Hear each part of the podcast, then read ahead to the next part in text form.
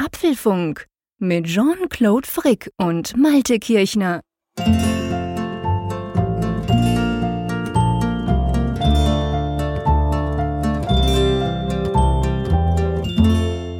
Herzlich willkommen zur siebten Ausgabe des Apfelfunks. Diesmal wollen wir über die ersten Eindrücke sprechen, die Jean-Claude und ich gewonnen haben äh, mit den neuen Apple-Geräten, das iPad Pro 9,7 Zoll und das äh, iPhone SE.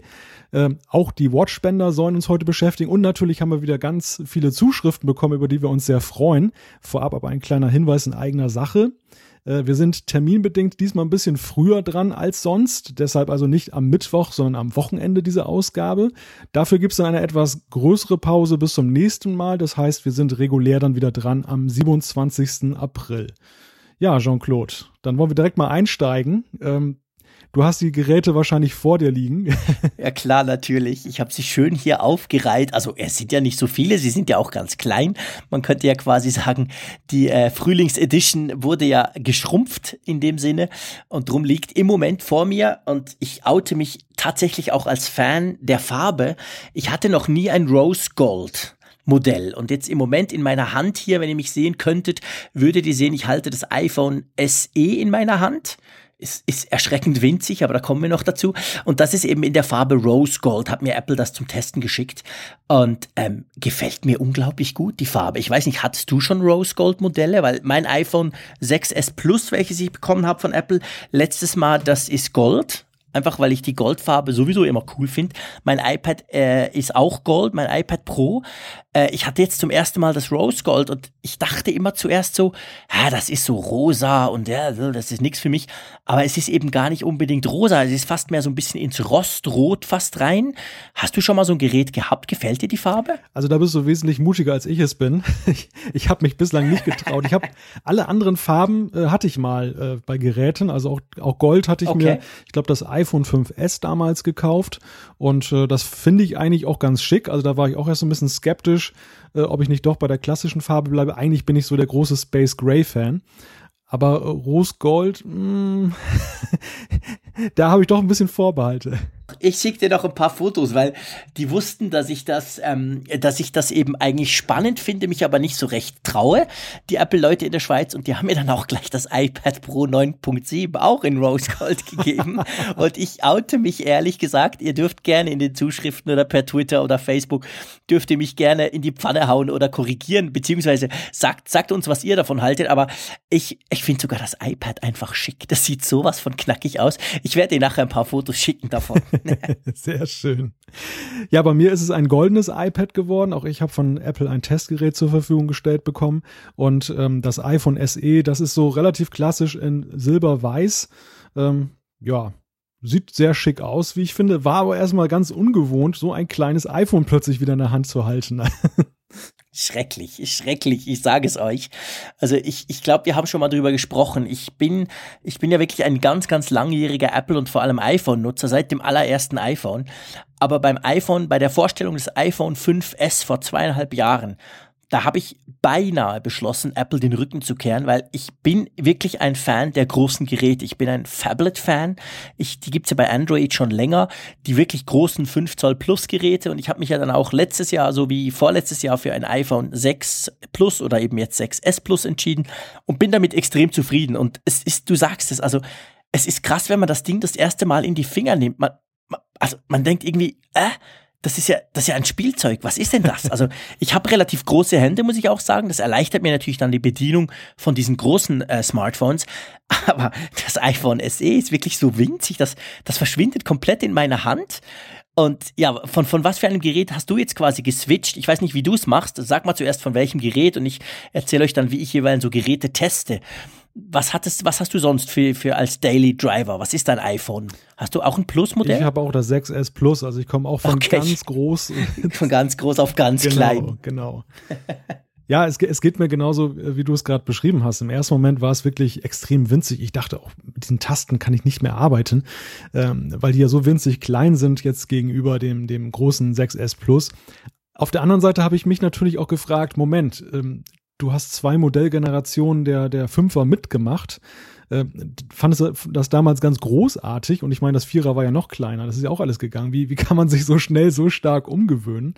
Und ich muss sagen, äh, mit der Zeit ist es auch wirklich so, dass ich äh, zu diesem Gerät eine Beziehung aufgebaut habe. Also ich bin, bin da so ein bisschen, ja, wie soll ich sagen, hin und her gerissen. Ich bin da jetzt nicht so wie du, Jean-Claude, dass ich sage, bigger is better, ich muss unbedingt das Große haben, aber ich bin auf der anderen Seite auch jetzt nicht so überzeugt, äh, dass ich sagen würde, da gehe ich jetzt dauerhaft wieder zu über. Also ich, das ist für mich so ein iPhone, was ich mir durchaus mal für eine Zeit vorstellen kann. Mhm. Vielleicht auch immer mal wieder zwischendurch.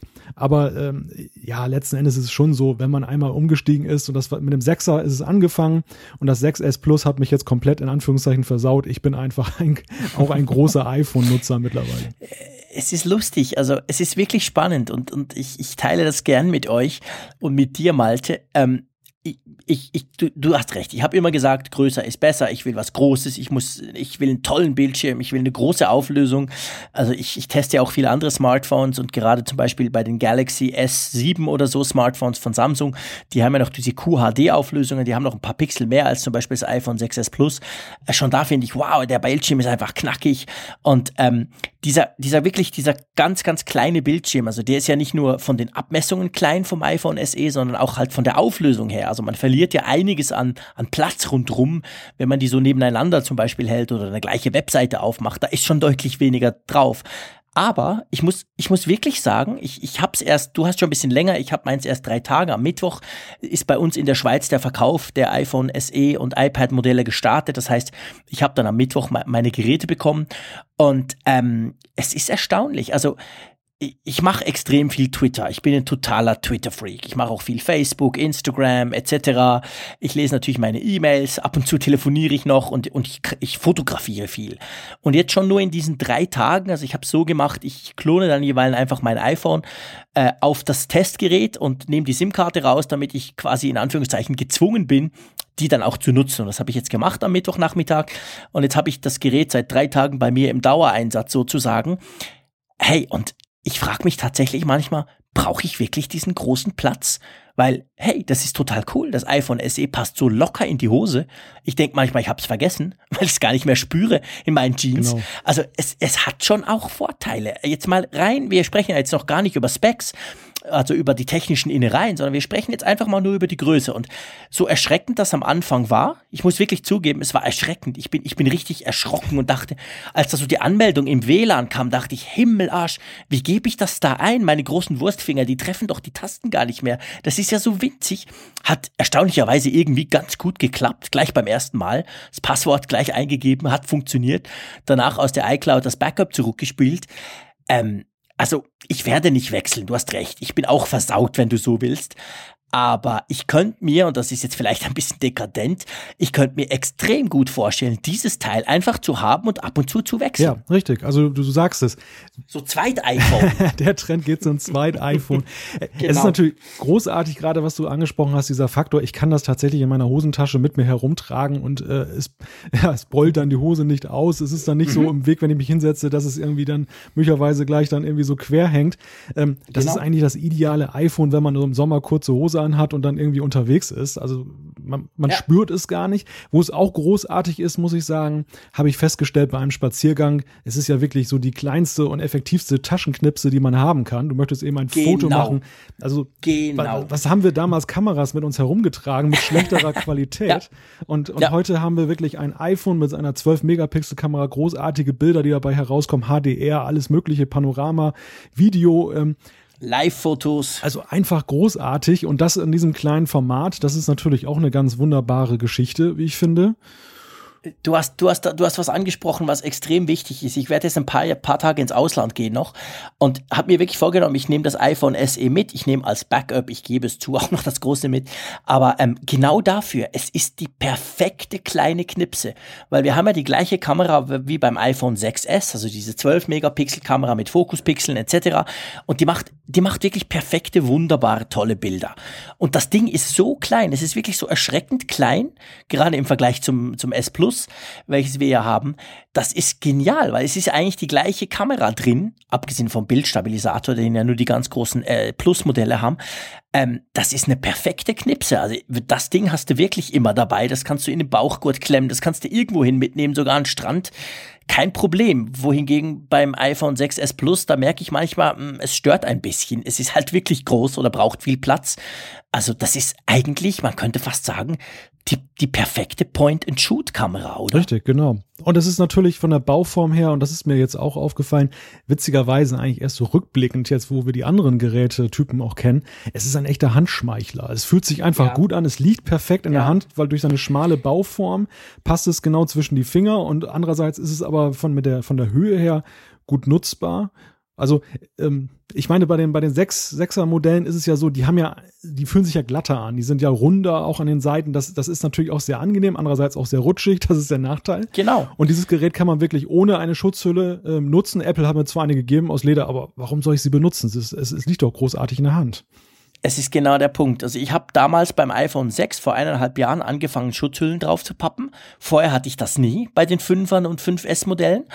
Äh, einfach, weil ich auch finde, das liegt so gut in der Hand, das, das kann dir fast nicht runterfallen.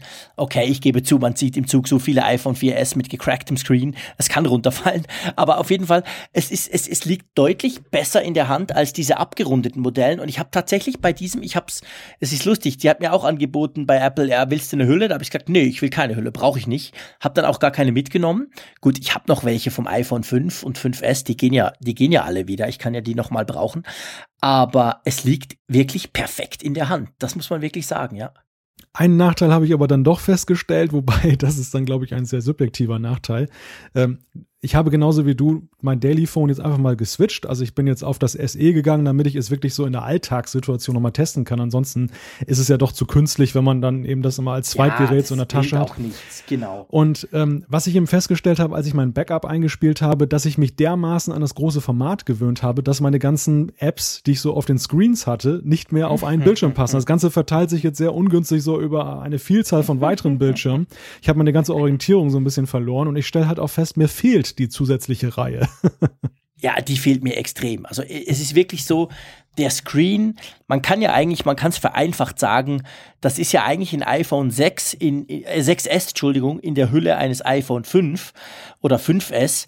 Und ähm, aber der große Nachteil ist der Screen. Der ist halt, der fällt wirklich auch technisch ab. Also du merkst das, wenn du das neben das iPhone 6S Plus legst, nicht nur wegen der Größe natürlich, sondern die Farbintensität ist weniger groß, äh, der, der, die Seitenblickwinkelstabilität ist deutlich schlechter, je nachdem von der Seite siehst du fast nichts drauf. Und halt natürlich, du hast einfach weniger Platz, genau. Also das, das fehlt mir auch stark. Ich habe es gemacht, genau gleich gemacht wie du. Backup zurückgespielt, das sind ungefähr 55 Gigabyte an Daten und Apps, die bei mir drauf gingen. Apple hat, glaube ich, dir ja wahrscheinlich auch das 64 Gigabyte Modell netterweise zur Verfügung gestellt. Und ähm, das sah danach völlig anders aus, weil ich einfach dachte, ich habe mich so dran gewöhnt, dass ich mein Homescreen, ich habe mehrere natürlich, aber der erste Screen ist halt alles, was ich brauche. Ein paar Ordner und, und vor allem Apps. Und ähm, die passen jetzt da auch nicht mehr drauf. Also äh, das ist wirklich so, also der Screen war, der, der gefällt mir eigentlich gar nicht. Ja, gar nicht würde ich jetzt in meinem Falle jetzt nicht sagen, ähm, aber ich stelle mir natürlich schon die Frage, wie realistisch ist es eigentlich, dass jemand, der vom 6S Plus kommt, ich meine, es ist ja immer schon so ein Sprung, ähm, dass man sich entscheidet, überhaupt das größte Modell zu nehmen. Da haben ja auch viele Menschen Vorbehalte, wenn man da das, das ja. hat, dann, dann ist man auch wirklich überzeugt davon. Und die Frage ist dann, wie realistisch ist es, dass jemand von diesem Bildschirm überhaupt so weit runtergeht und sagt, komm, ich äh, will jetzt doch das SE haben, weil es mir einfach ausreicht vom Bildschirm her oder ja, weil ich es als Zweit-iPhone dann haben möchte. Das ist natürlich so eine Frage, die eben sich stellt, wenn man so ein ja, Geek, ein, ein Technik-Freak ist und, und dann solche Geräte testet, ob wir da repräsentativ sind. Ich weiß es nicht, ich glaube eher nicht. Also ich glaube, dass das Gerät spricht da ja auch eher dann eine Klientel an, die äh, generell nie auf die größeren umgestiegen ist und genau. sehnsüchtig gewartet hat, dass eben jetzt mal ein Gerät kommt, das eben auch die Spezifikation hat neuerer Geräte. Und äh, ja, für die ist das natürlich ein großartiges iPhone, weil die kennen ja eben nicht den, die Relation. Ja, und vor allem, also es ist spannend, seit dieses iPhone SE vorgestellt wurde von Apple, habe ich mich, habe ich mir so ein bisschen zum Spaß gemacht. Ich pendle sehr viel, ich pendle sehr oft nach Zürich ähm, und ich treffe, also erstens, das ist halt so die subjektive Wahrnehmung, seit man so ein bisschen auf das gestoßen wurde, als Apple jetzt eben dieses SE, dieses kleine vorgestellt hat, achte ich mich, wie doch, wie viele, wie erstaunlich viele Leute eben noch iPhone 4S haben, 5er oder 5S. Und ich habe es mir zur Gewohnheit gemacht in den letzten drei Wochen, dass ich viele von denen einfach angesprochen habe und kurz gefragt habe, hey, warum hast du noch so ein Phone? Warum hast du nicht ein größeres gekauft? Und es ist wirklich erstaunlich, praktisch alle, also klar, ich habe ein paar getroffen, die haben gesagt, ich habe es äh, ge gebraucht gekauft, die sind mir einfach zu teuer und da sind die natürlich auch noch mal günstiger als zum Beispiel die 6er Modelle vom vorletzten Jahr. Ähm, aber ganz viele haben wirklich gesagt, hey, das ist mir zu groß. Ich will das nicht. Ich will so eins.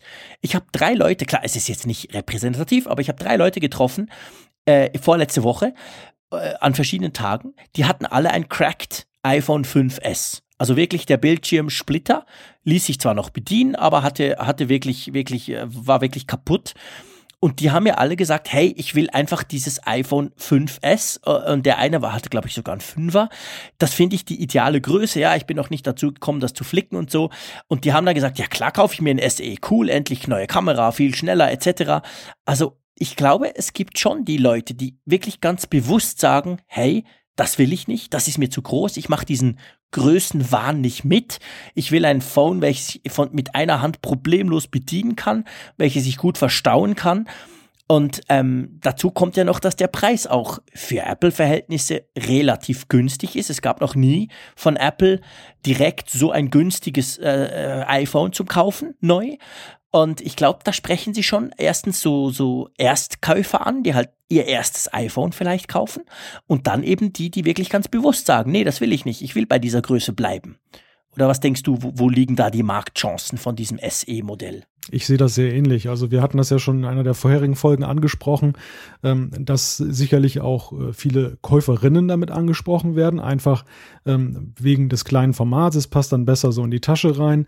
Ähm, Low Budget ist sicherlich auch ein Thema, obwohl es ja in dem Sinne kein Low Budget ist, aber du hast recht, es ist zumindest in der Eurozone das erste Gerät, sagte man mir, das unter 500 Euro neu verkauft wird.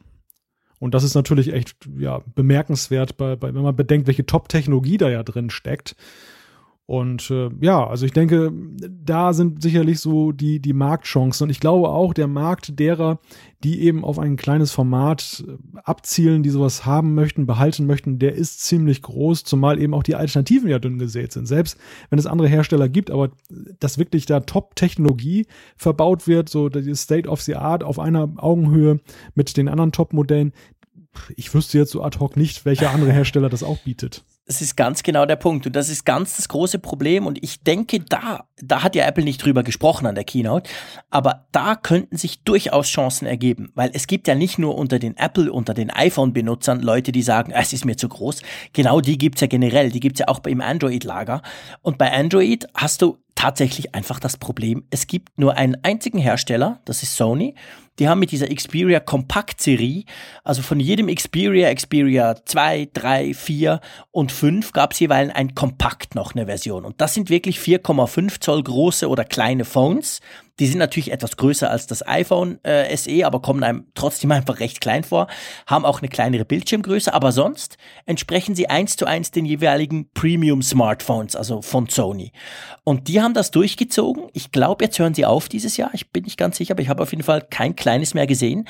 Aber sonst gibt's gar nichts, weil die Kleingeräte, die die anderen Hersteller bauen, das sind dann eben alles Low-Tech, Low-Budget-Produkte. Die sind natürlich relativ günstig, aber die haben dann eine miese Kamera, die haben ganz langsam Prozessor, die haben zu wenig Speicher etc. etc. Und Apple hat's ja wirklich geschafft. Ähm, das ist mir wirklich sofort aufgefallen. Das iPhone SE ist sauschnell, hat wirklich eigentlich die absolut beste Technik drin mit zwei Nachteilen, die werden wir noch besprechen. Äh, aber sonst eigentlich ist ja das ein iPhone 6S, also sprich neueste Technik, nur halt in diesem kleinen bekannten Design. Denkst du, denkst du, dass das, also, also wenn, wenn, du so guckst, ist dir auch aufgefallen, dass das Ding sehr, sehr schnell ist und sehr, sehr lange eigentlich der Akku hält? Ja, also der, der, der Akku hat natürlich auch den Vorteil, äh, mir sagte man von Apple, dass man einerseits eine etwas neuere Akkutechnologie verbaut hat. Also das unterscheidet das dann vom 5S. Andererseits ist natürlich der naturgegebene Vorteil, dass ein kleines Display natürlich auch immer weniger Energie benötigt. Und das Display ist nach wie vor, egal wie innovativ die Technologie ist, immer noch der größte Energiefresser bei der ganzen Sache. Und das ist naturgemäß ein Vorteil. Ich finde auch, das Gerät ist wirklich extrem ähm, gut unterwegs, wenn es um Akkulaufzeit geht. Also im Vergleich mit meinem 6S Plus, das ja nun auch eigentlich viel Platz hat oder einen großen Akku, ist es tatsächlich so, dass ich hier heute Abend noch äh, 43 Prozent drauf habe, also fast eine halbe ja. Akkuladung. Ich habe es heute wirklich exzessiv benutzt, das Gerät.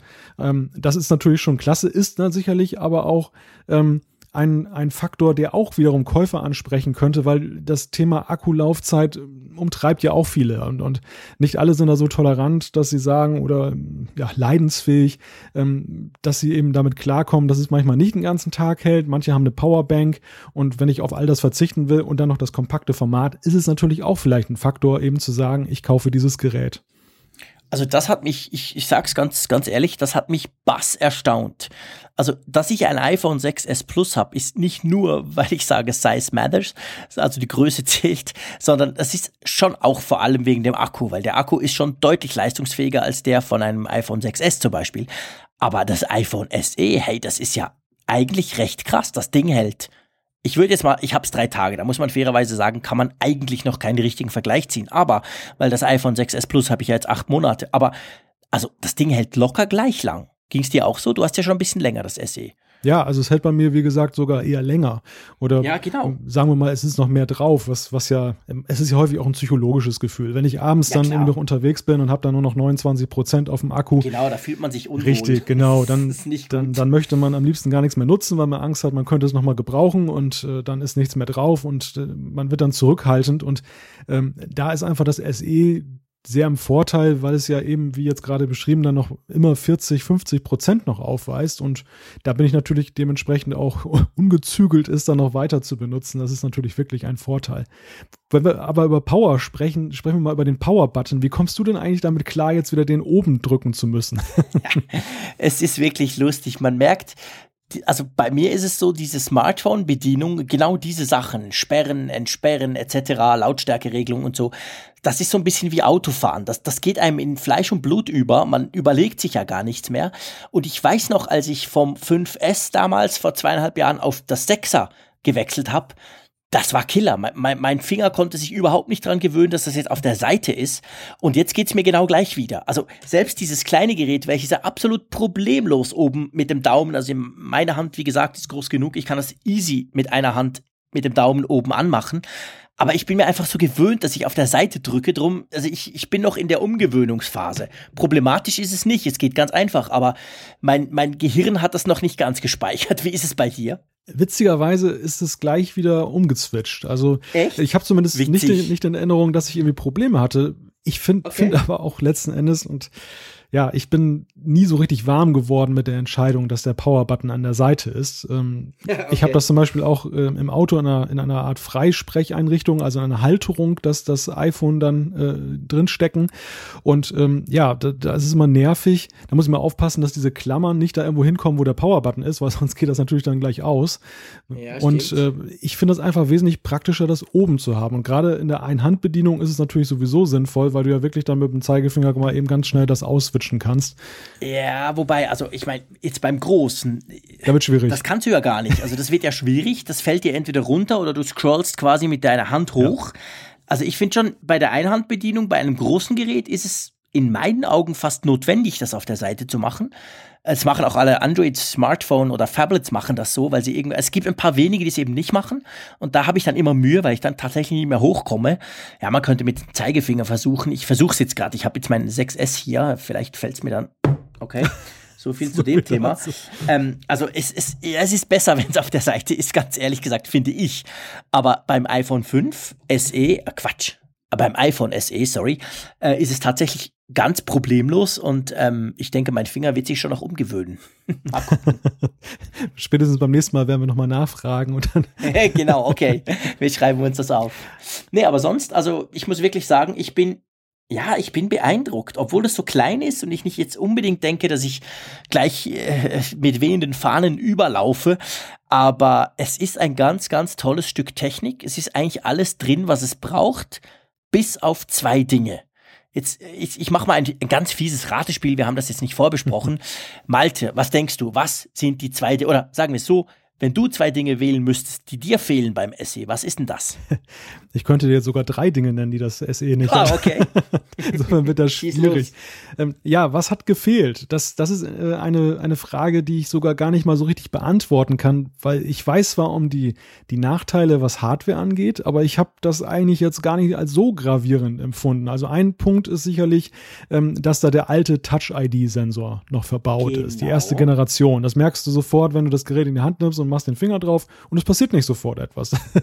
Das, ja. das kennen wir ja von unseren neuen Geräten, da ist es ja so, da, da passiert ja fast gar nichts mehr, das, das geht sofort auf. Und genau. jetzt äh, haben wir wieder die Möglichkeit, auch mal mit dem Daumen das zu berühren, um dann zu gucken, was auf dem Homescreen gerade so stattfindet. Genau, was vorher ja gar nicht mehr ging. Richtig, ohne dass es dann gleich weg ist und dann müssen wir wieder ähm, das Rollo runterfahren, damit wir überhaupt mal nachgucken können, was wir verpasst haben. Stimmt. Ist also durchaus auch ja ein Vorteil, kann, könnte ich fast sagen. Wobei mhm. ich stelle dann eben fest, wenn ich häufiger mal das an- und ausschalte, dann vermisse ich schon meinen schnellen Touch-ID-Sensor der zweiten ja. Generation. Also Vor- und Nachteil gleichermaßen. Ja. Und sonst? Ansonsten äh, ist natürlich eine Funktion nicht dabei, die ich aber ja, kurioserweise auch überhaupt nicht vermisst habe, 3D-Touch. Oh, doch, das ärgert mich ehrlich? ganz, ganz übel. Ja, das ist wirklich, das ist das Schlimmste. Ich sag's dir ganz ehrlich.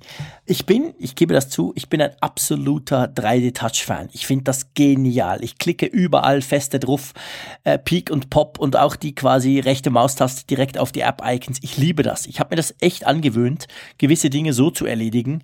Zum Beispiel, ähm, kleines Beispiel, äh, seit iOS 9.3, ähm, man kann jetzt fest auf die Einstellungen drücken und dann kannst du direkt in die Batterieeinstellungen springen. Und so kannst du ganz, ganz schnell eigentlich zum Beispiel den Stromsparmodus aktivieren. Etwas, was ich doch ab und zu mache. Äh, super praktisch. Und das wirklich, das fehlt mir. Das fehlt mir ganz, ganz stark. Ich, ich finde das schade. Wir haben ja schon drüber gesprochen, auch, auch, ich sag's mal, politisch ist es eigentlich schlecht, dass jetzt ein Gerät kommt oder überhaupt nur Geräte kommen, die das eben nicht haben. Aber ich, ich vermisse das. Also ganz ehrlich, der, Touch, der Touch-Sensor, also die Touch-ID, da gebe ich dir recht. Da dachte ich zuerst auch, puh, was ist denn das wieder? Habt ihr die alte genommen vom 5S? Aber die war halt auch schon saugut. Das stimmt schon. Also das Ding ist sehr, sehr akkurat. Es ist nur weniger schnell. Aber ich würde mal sagen, es trifft genauso oft zu. Also sprich eigentlich fast immer. Das finde ich kein Nachteil. Das muss ich wirklich sagen. Ich dachte zuerst, okay, das sind die zwei, 3D-Touch plus der Touch-Sensor äh, für den Fingerprint. Aber das ist nicht so schlimm. Da gebe ich dir recht. Aber das, das 3D-Touch, ah, das fehlt mir doch. Ich gebe es zu. Ich hätte das gern. Ich weiß nicht, ob es überhaupt funktionieren würde auf einem kleinen Bildschirm, aber das fehlt mir einfach. Ähm, du kennst ja meine Meinung dazu. Ich finde es ja aus Entwicklersicht auch sehr schade, dass Apple ja. ähm, die neuen Geräte nicht damit ausgestattet hat. Ich bin vielleicht ein bisschen dadurch beeinflusst, ähm, dass jetzt tatsächlich alle neueren Geräte, die, die iPads, das iPhone SE ohne 3D-Touch erschienen sind, dass ich so ein bisschen vielleicht auch auf Distanz gegangen bin, weil ich, ich will diese große Enttäuschung vermeiden. Meine große Sorge ist ja, und ähm, diese Spekulation kursiert ja auch, dass Apple vielleicht erkannt hat, hm, 3D-Touch war vielleicht doch nicht so der durchschlagende Erfolg, so wie wir es veröffentlicht haben, und dass sie dann beim iPhone 7 dann plötzlich wieder sagen, komm, kipp das Feature weg, ist es, es, es vermisst fast sowieso keiner, außer Jean-Claude. Mhm.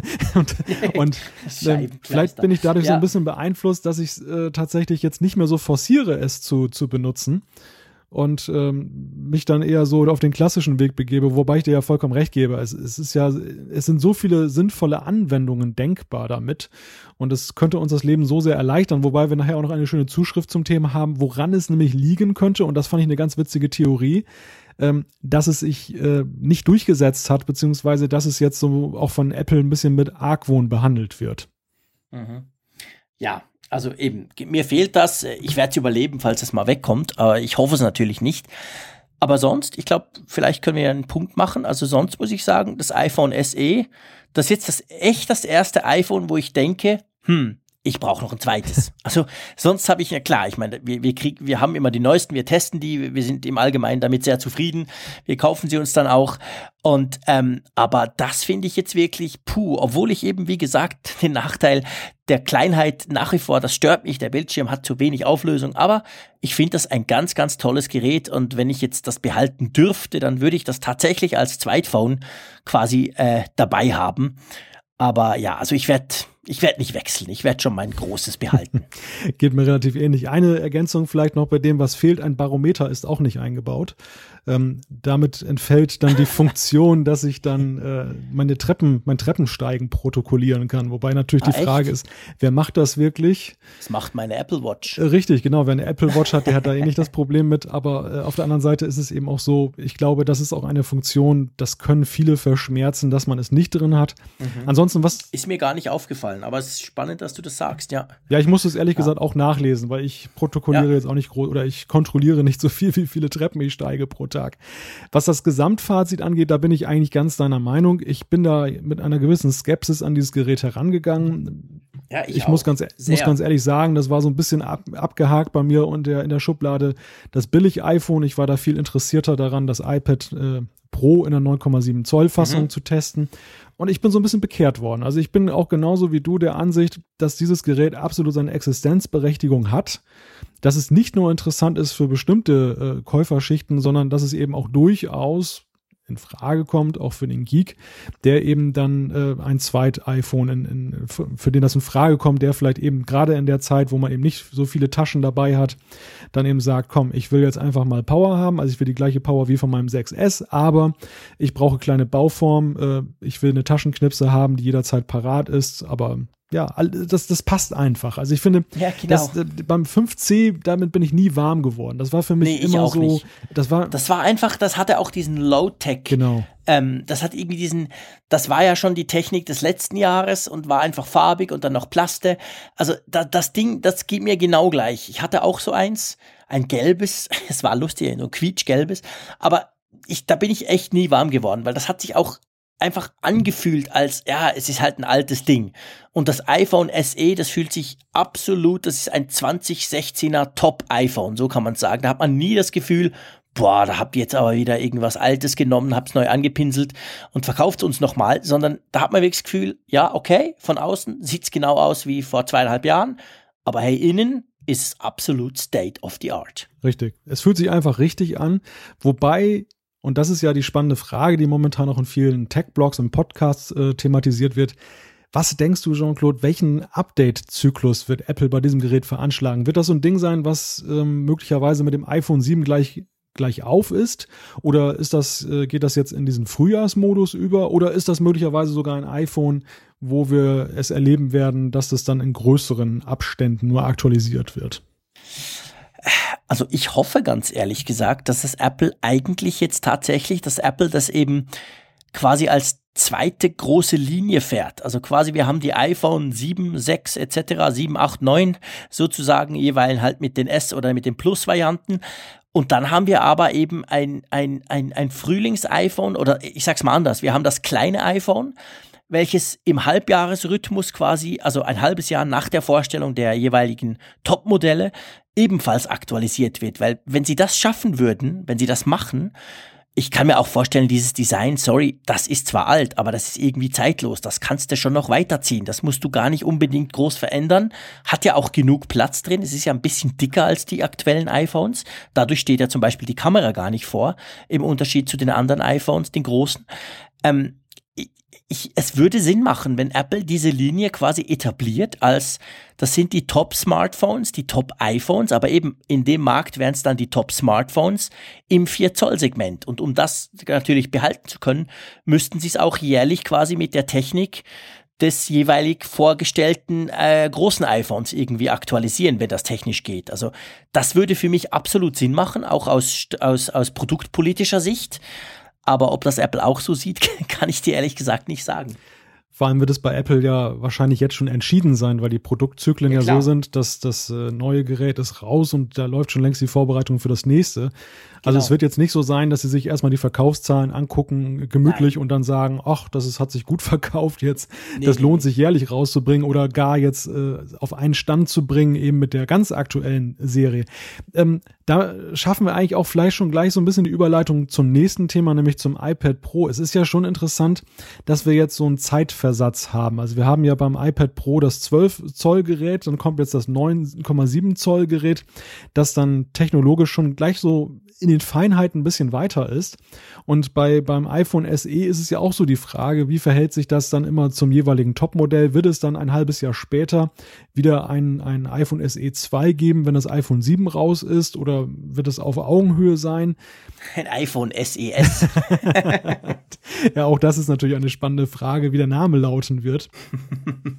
Und ähm, da, da bin ich wirklich mal gespannt, wie Apple sich das denkt, was sie da vorhaben, wie ihre Strategie da aussieht, äh, was den Update-Zyklus bei diesem Gerät angeht. Ich würde es auch für sinnvoll halten, das jetzt nicht zurückfallen zu lassen, weil ich glaube, es lebt wirklich davon, und das ist ja auch gerade bei unserer Bewertung herausgekommen, bei unserer ersten Einschätzung nach einigen Tagen, dass es wirklich seinen Reiz eben auch hat, weil es die Top-Technologie enthält. Genau, genau. Also ich, ich finde, das ist eigentlich der Reiz, also letztendlich für alles, auch für die iPhone-Einsteiger. Ich meine, wenn ich nicht die neueste Technik will, kann ich mir ein Gebrauchtgerät kaufen. Aber sonst möchte ich ja eigentlich schon die aktuelle Technik haben. Und das war halt beim iPhone 5C damals schon von Anfang an war das quasi der, der, der, der die Krücke, weil, weil das schon von Anfang an, schon als es neu war, war es veraltet. Und das eben beim SE nicht der Fall. Und ich hoffe wirklich, dass Apple das so beibehält. Aber wir werden sehen. Spannend ist ja, dass sie beim iPad, beim kleinen Pro, warum haben sie dem eigentlich nicht iPad Pro Mini gesagt? Wäre viel einfacher für uns, aber okay. Das kleine iPad Pro oder das iPad Pro 9,7 Zoll, um es so zu sagen, da haben sie ja im Unterschied zum großen nicht einfach nur die Technik äh, geschrumpft, sondern da haben sie auch ordentlich Neuigkeiten eingebaut.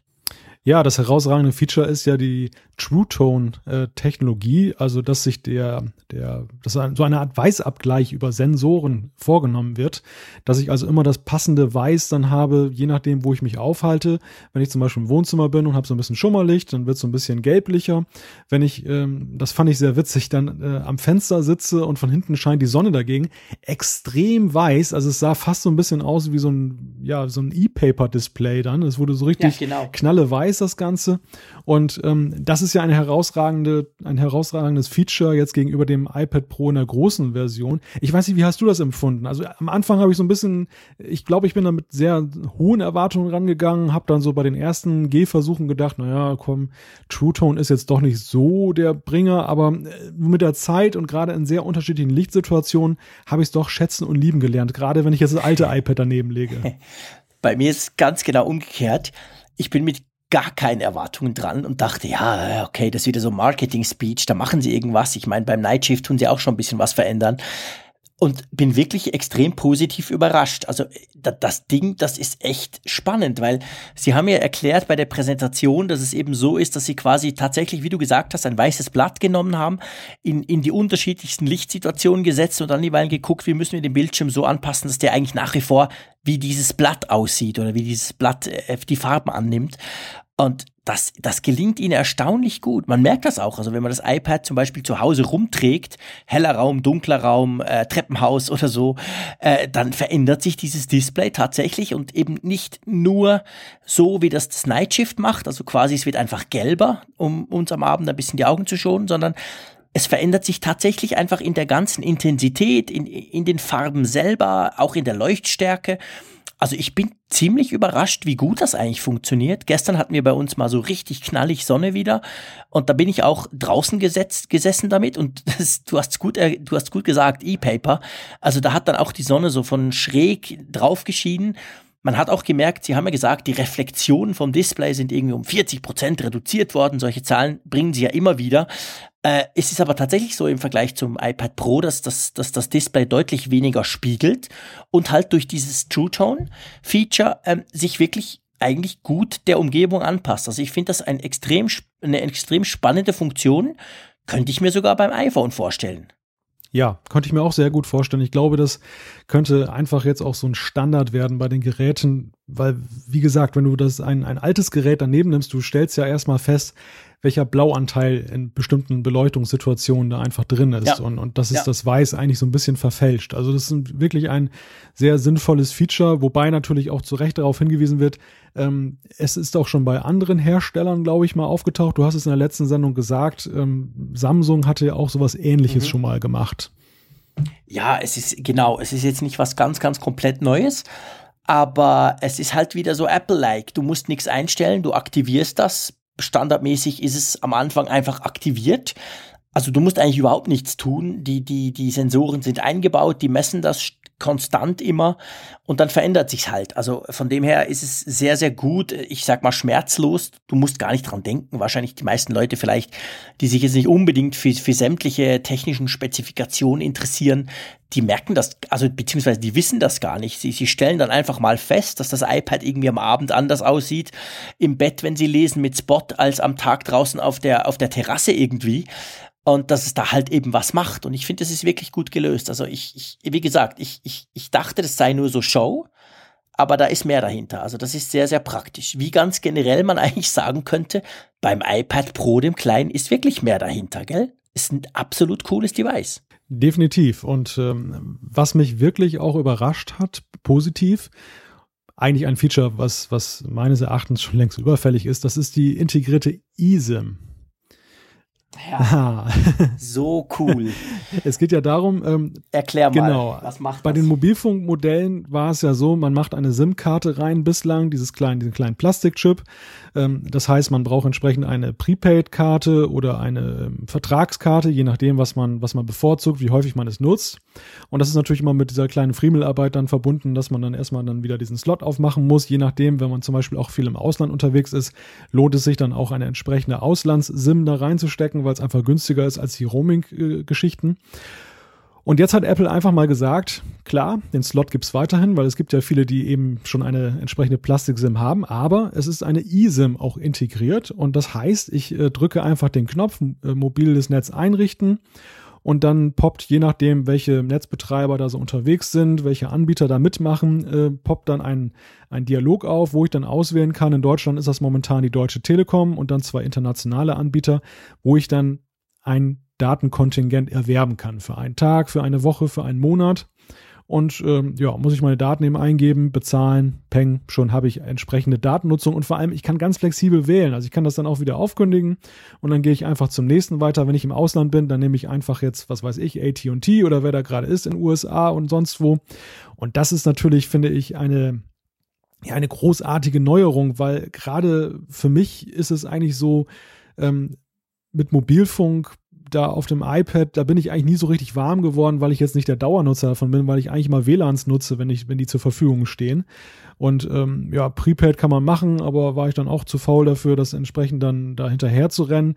Und da ist es natürlich ja, die, die, die Hürde ist deutlich gesunken, eben zu sagen, komm, in, in einer Situation, wo ich unterwegs bin, da mache ich jetzt keine Verrenkung, da mache ich auch kein Tethering über mein iPhone. Ich nutze jetzt einfach mal diese eSIM, die da eingebaut ist. Und ich glaube, da können auch die Netzbetreiber, die sich ja sehr dagegen gesträubt haben, ähm, dass man wegkommt von der Plastikkarte, die können da auch durchaus profitieren. Natürlich werden die Kundenbeziehungen flexibler. Aber gleichzeitig glaube ich, dass eben viel mehr Leute, die eben sporadisch das nutzen, auch dann sagen, komm, mach ich. Oder wie siehst du das? Klar. Definitiv. Also ich finde das ein super, super spannendes Feature. Ihr könnt euch gar nicht vorstellen, wie oft ich SIM-Karten rausfriemle aus meinen iPads, weil im Gegensatz zu dir bin ich ein großer Fan der, der jeweiligen LTE-Varianten. Ich habe meine iPads, wenn ich, wenn ich die kaufe, habe ich sie eigentlich immer in der LTE-Variante. Ich habe hier in der Schweiz auch so eine Zusatz-SIM, eine Datensim quasi, die ich dann fix im iPad drin habe, weil ich im Zug, ich, ich, ich bin wirklich ein, ich reise sehr, viel, ich fahre sehr viel im Zug halt und dann ähm, arbeite ich sehr oft einfach nur auf dem iPad, weil es viel praktischer ist als auf dem iPhone. Brauche gar keinen Laptop unbedingt und da will ich aber dann eine Datenverbindung haben und das klappt eigentlich ganz gut. Und diese eSIM, so stelle ich es mir wirklich vor. Also sehr, sehr praktisch. Ich habe ja gesagt, ich gehe jetzt ein paar Tage ins Ausland. Ich werde das mal testen, ich werde das mal mitnehmen und dann mal gucken, äh, was da zum Beispiel in Frankreich dann für Provider erscheinen. Aber es ist super simpel. Da sage ich, okay, ich kaufe mir jetzt entweder einen 30 Tage Giga oder was auch immer, je nachdem. Das unterscheidet sich von Anbieter zu Anbieter. Das ist wirklich ganz, ganz toll, ohne dass ich was machen muss. Man muss aber dazu noch sagen, man hat diese Funktionalität, also diese Möglichkeit der eSIM auch nur in den entsprechenden LTE, also in diesen Cellular-Varianten des iPads. Wenn du dir also ein iPad Wi-Fi kaufst, einfach nur mit Wi-Fi drin, mit WLAN, dann hast du das nicht. Also die eSIM ist wirklich nur in den eingebaut, wo auch das Mobilfunkmodem quasi verbaut ist, wo ihr auch zusätzlich noch eben eine SIM-Karte reinschieben könnt, weil Apple hat das so gemacht, es ist nicht so, dass du quasi äh, deine eigene gar nicht mehr reinkriegst, sondern es ist wirklich, du hast noch diesen SIM-Card-Slot, die Nano-SIM geht da immer noch rein, aber eben zusätzlich integriert, fest verbaut quasi, ist diese eSIM, wo du dann eben je nach Land verschiedene Provider wählen kannst. Und ich finde das eine ganz, ganz gute Idee und ich hoffe wirklich, dass sich das durchsetzt, dass noch mehr Geräte, nicht nur von Apple, äh, mit dieser Funktion dann irgendwann mal auf den Markt kommen. Dieses Feature ist wirklich überfällig und eigentlich sehe ich das auch in der, ja, bei den iPhones und bei, bei anderen Smartphones ja. als, als gutes Mittel.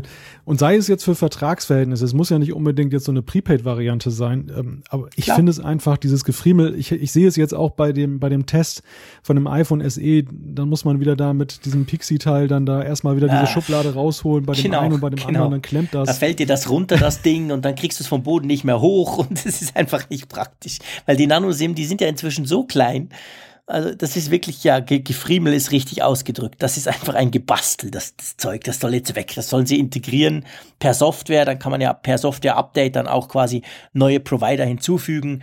So stelle ich mir das eigentlich heute vor. Ja, ja, vor allem, wir, wir reden darüber, dass wir den dreieinhalb Zoll äh, Stecker genau, aufgeben. Stimmt, und der, der, der hat ja durchaus noch eine Daseinsberechtigung, während jetzt diese SIM-Geschichte dann da noch ewig fortgeführt wird. Das, das erschließt sich mir gar nicht. Also wenn, wenn nee. Platz sparen, dann vor allem dort. Das ist einfach sinnvoll. Genau, genau.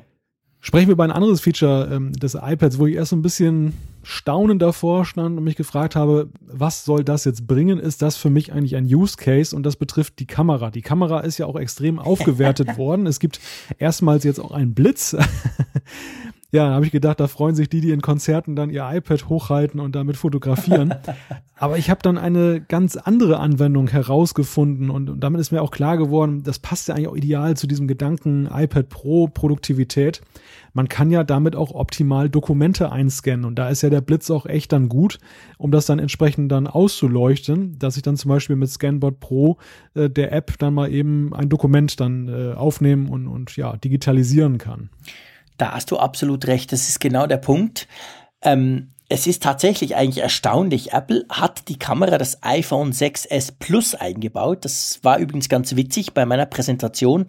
Äh, ich war da bei Apple in Zürich und da haben sie dann zwei smarte Engländer aus dem Hauptquartier in London quasi eingeflogen, die haben mir das dann alles erklärt und die haben immer vom iPhone 6S gesprochen, also von der Kamera des iPhone 6S, welche da drin ist. Und am Tag vorher hat er bei iFixit, diese, dieser berühmte Dienst, der alle Gadgets auseinanderschraubt und guckt, was da für Komponenten drin sind, die hatten das, das neue iPad Pro auseinandergenommen und haben festgestellt, dass da die Kamera des iPhone 6S Plus drin ist, also sprich die mit Bildstabilisator, mit optischem Bildstabilisator. Also ich sag mal, die beste Kamera, die Apple im Moment im Regal hat. Und ich dachte auch im ersten Moment, hey, was soll das? Also ich sehe zwar ab und zu Leute mit iPads fotografieren, ich sag's mal ganz böse, ich halte die immer ein bisschen für bescheuert, weil es sieht einfach so bescheuert aus, sorry. Ähm, auch wenn Apple dann sagt, ja, toller Viewfinder, so ein tolles Sucherdisplay hattet ihr noch nie, das stimmt sicher, aber es ist einfach komisch. Aber du hast schon recht, also der Aspekt, äh, klar, man kann damit hervorragend Dokumente scannen. Das geht natürlich viel besser, wenn du eine gute Kamera hast. Und ja, ich meine, wenn man böse ist, kann man sagen, okay, die, die Verkäufe des iPhone 6S und 6S Plus, die gehen ja generell zurück, wie alle Smartphone-Verkäufe. Von dem her dürfte Apple auch genug Kameras auf Lager haben, um die jetzt halt noch im iPad Pro zu verbauen. Also mich stört das nicht. Ich finde das eigentlich cool. Ob man es jetzt braucht, um draußen was zu fotografieren oder halt, ob man es braucht, eben um, um quasi produktiv zu arbeiten und Dinge zu fotografieren oder zu scannen, ist ja egal. Aber ja, also ich sag nicht nein, oder? Welcher Meinung bist du denn, was diese leichte Erhebung angeht? Also die Kamera guckt ja jetzt ja so ein bisschen raus, das polarisiert mhm. ja durchaus im Netz, wobei ich jetzt schon ernstzunehmende Tests gesehen habe, wo man dann auch geguckt hat, wackelt das jetzt eigentlich, weil es an der einen Seite so raushängt. Apple hat es tatsächlich hingekriegt von der Bauform, dass es nicht wackelt, wenn man es auf eine ebene Oberfläche le legt, das Gerät. Genau. Obwohl eben die Kamera so ein ganz klein bisschen rausguckt. Ich persönlich muss sagen, mich stört es eigentlich bislang nicht. Aber Jean-Claude, wie geht dir das? Nee, also ich, ich muss wirklich sagen, ihr habt vorhin gehört, ich habe gern schöne Geräte, ich liebe das, ich finde die Farbe jetzt ganz cool von Rose Gold zum Beispiel etc., aber das stört mich wirklich gar nicht. Das hat mich schon beim iPhone 6 und 6S eigentlich nicht gestört, dass dieser Bubble da quasi vorsteht.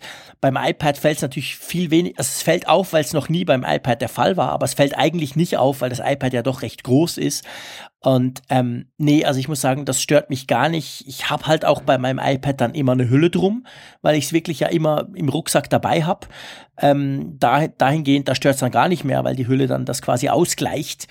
Und wenn du zum Beispiel noch die Tastatur dazu nimmst, dann stellst du es ja wahrscheinlich eh anders auf, als dass du direkt drauf schreibst. Also, nee, lange Rede, kurzer Sinn, stört mich gar nicht. Und damit sind wir schon bei den Zubehörfragen, denn ein herausragendes Merkmal des äh, iPad Pro war ja schon mal im großen Modell und hier ist es gleichermaßen so, dass ich eben von Apple selber eine Tastatur bekomme, das Smart Keyboard und auf der anderen Seite dann eben den Pencil, um dann da den als Stift einzusetzen. Und ähm, es stellte sich natürlich die spannende Frage, wie fühlt sich das jetzt auf dem kleinen Gerät an? Apple hat das ja so ein bisschen so verkauft bei dem 12er, ähm, dass das ja eigentlich die einzig wahre, ideale Bauform ist, um in einem Stift zu arbeiten, damit man eine Zeichenfläche hat, die groß genug ist. Jetzt kommen sie plötzlich dann mit dem Standardmaß heraus, mit dem, sag ich mal, Traditions-iPad-Format.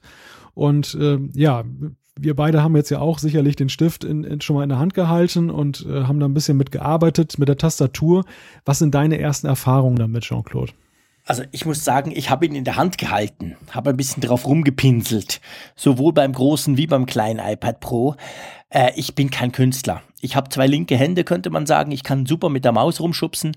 Ich kann, kann ordentlich schnell schreiben, aber äh, sonst mache ich nicht allzu viel damit, beziehungsweise ich, ich, ich, ich, ich habe den Pencil tatsächlich schon beim iPad Pro 12 Zoll, äh, äh knapp 13 Zoll, nie gebraucht. Demzufolge werde ich den auch hier nicht brauchen. Ich habe ihn natürlich, ich, ich habe den angeschlossen, das geht ja super. Man kann so ein Pencil, also so ein Apple-Stift eigentlich zwischen zwei iPad Pro problemlos tauschen. Man steckt ihn einfach kurz unten rein und dann läuft das ganze Pairing automatisch dann ab über Bluetooth.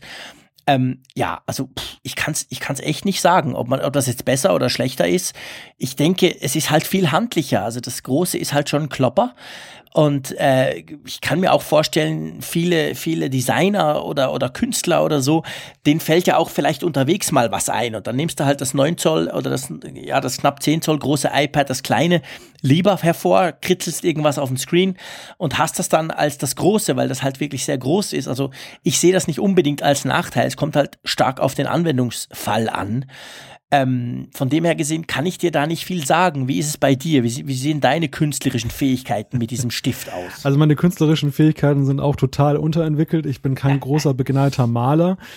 Aber ich habe festgestellt und, und ähm, beim Zwölfer bin ich nicht so richtig warm geworden mit dem Stift, weil es mir genauso ging. Ich ich habe keinen Bedarf, ein Bild zu malen. Mhm. Ähm, ich habe da ein bisschen mit rumgetestet, ähm, war natürlich auch ganz beeindruckt so von der von der Latenz, also wie schnell das dann äh, überträgt, wie wie insgesamt auch diese Drucksensitivität dann funktioniert.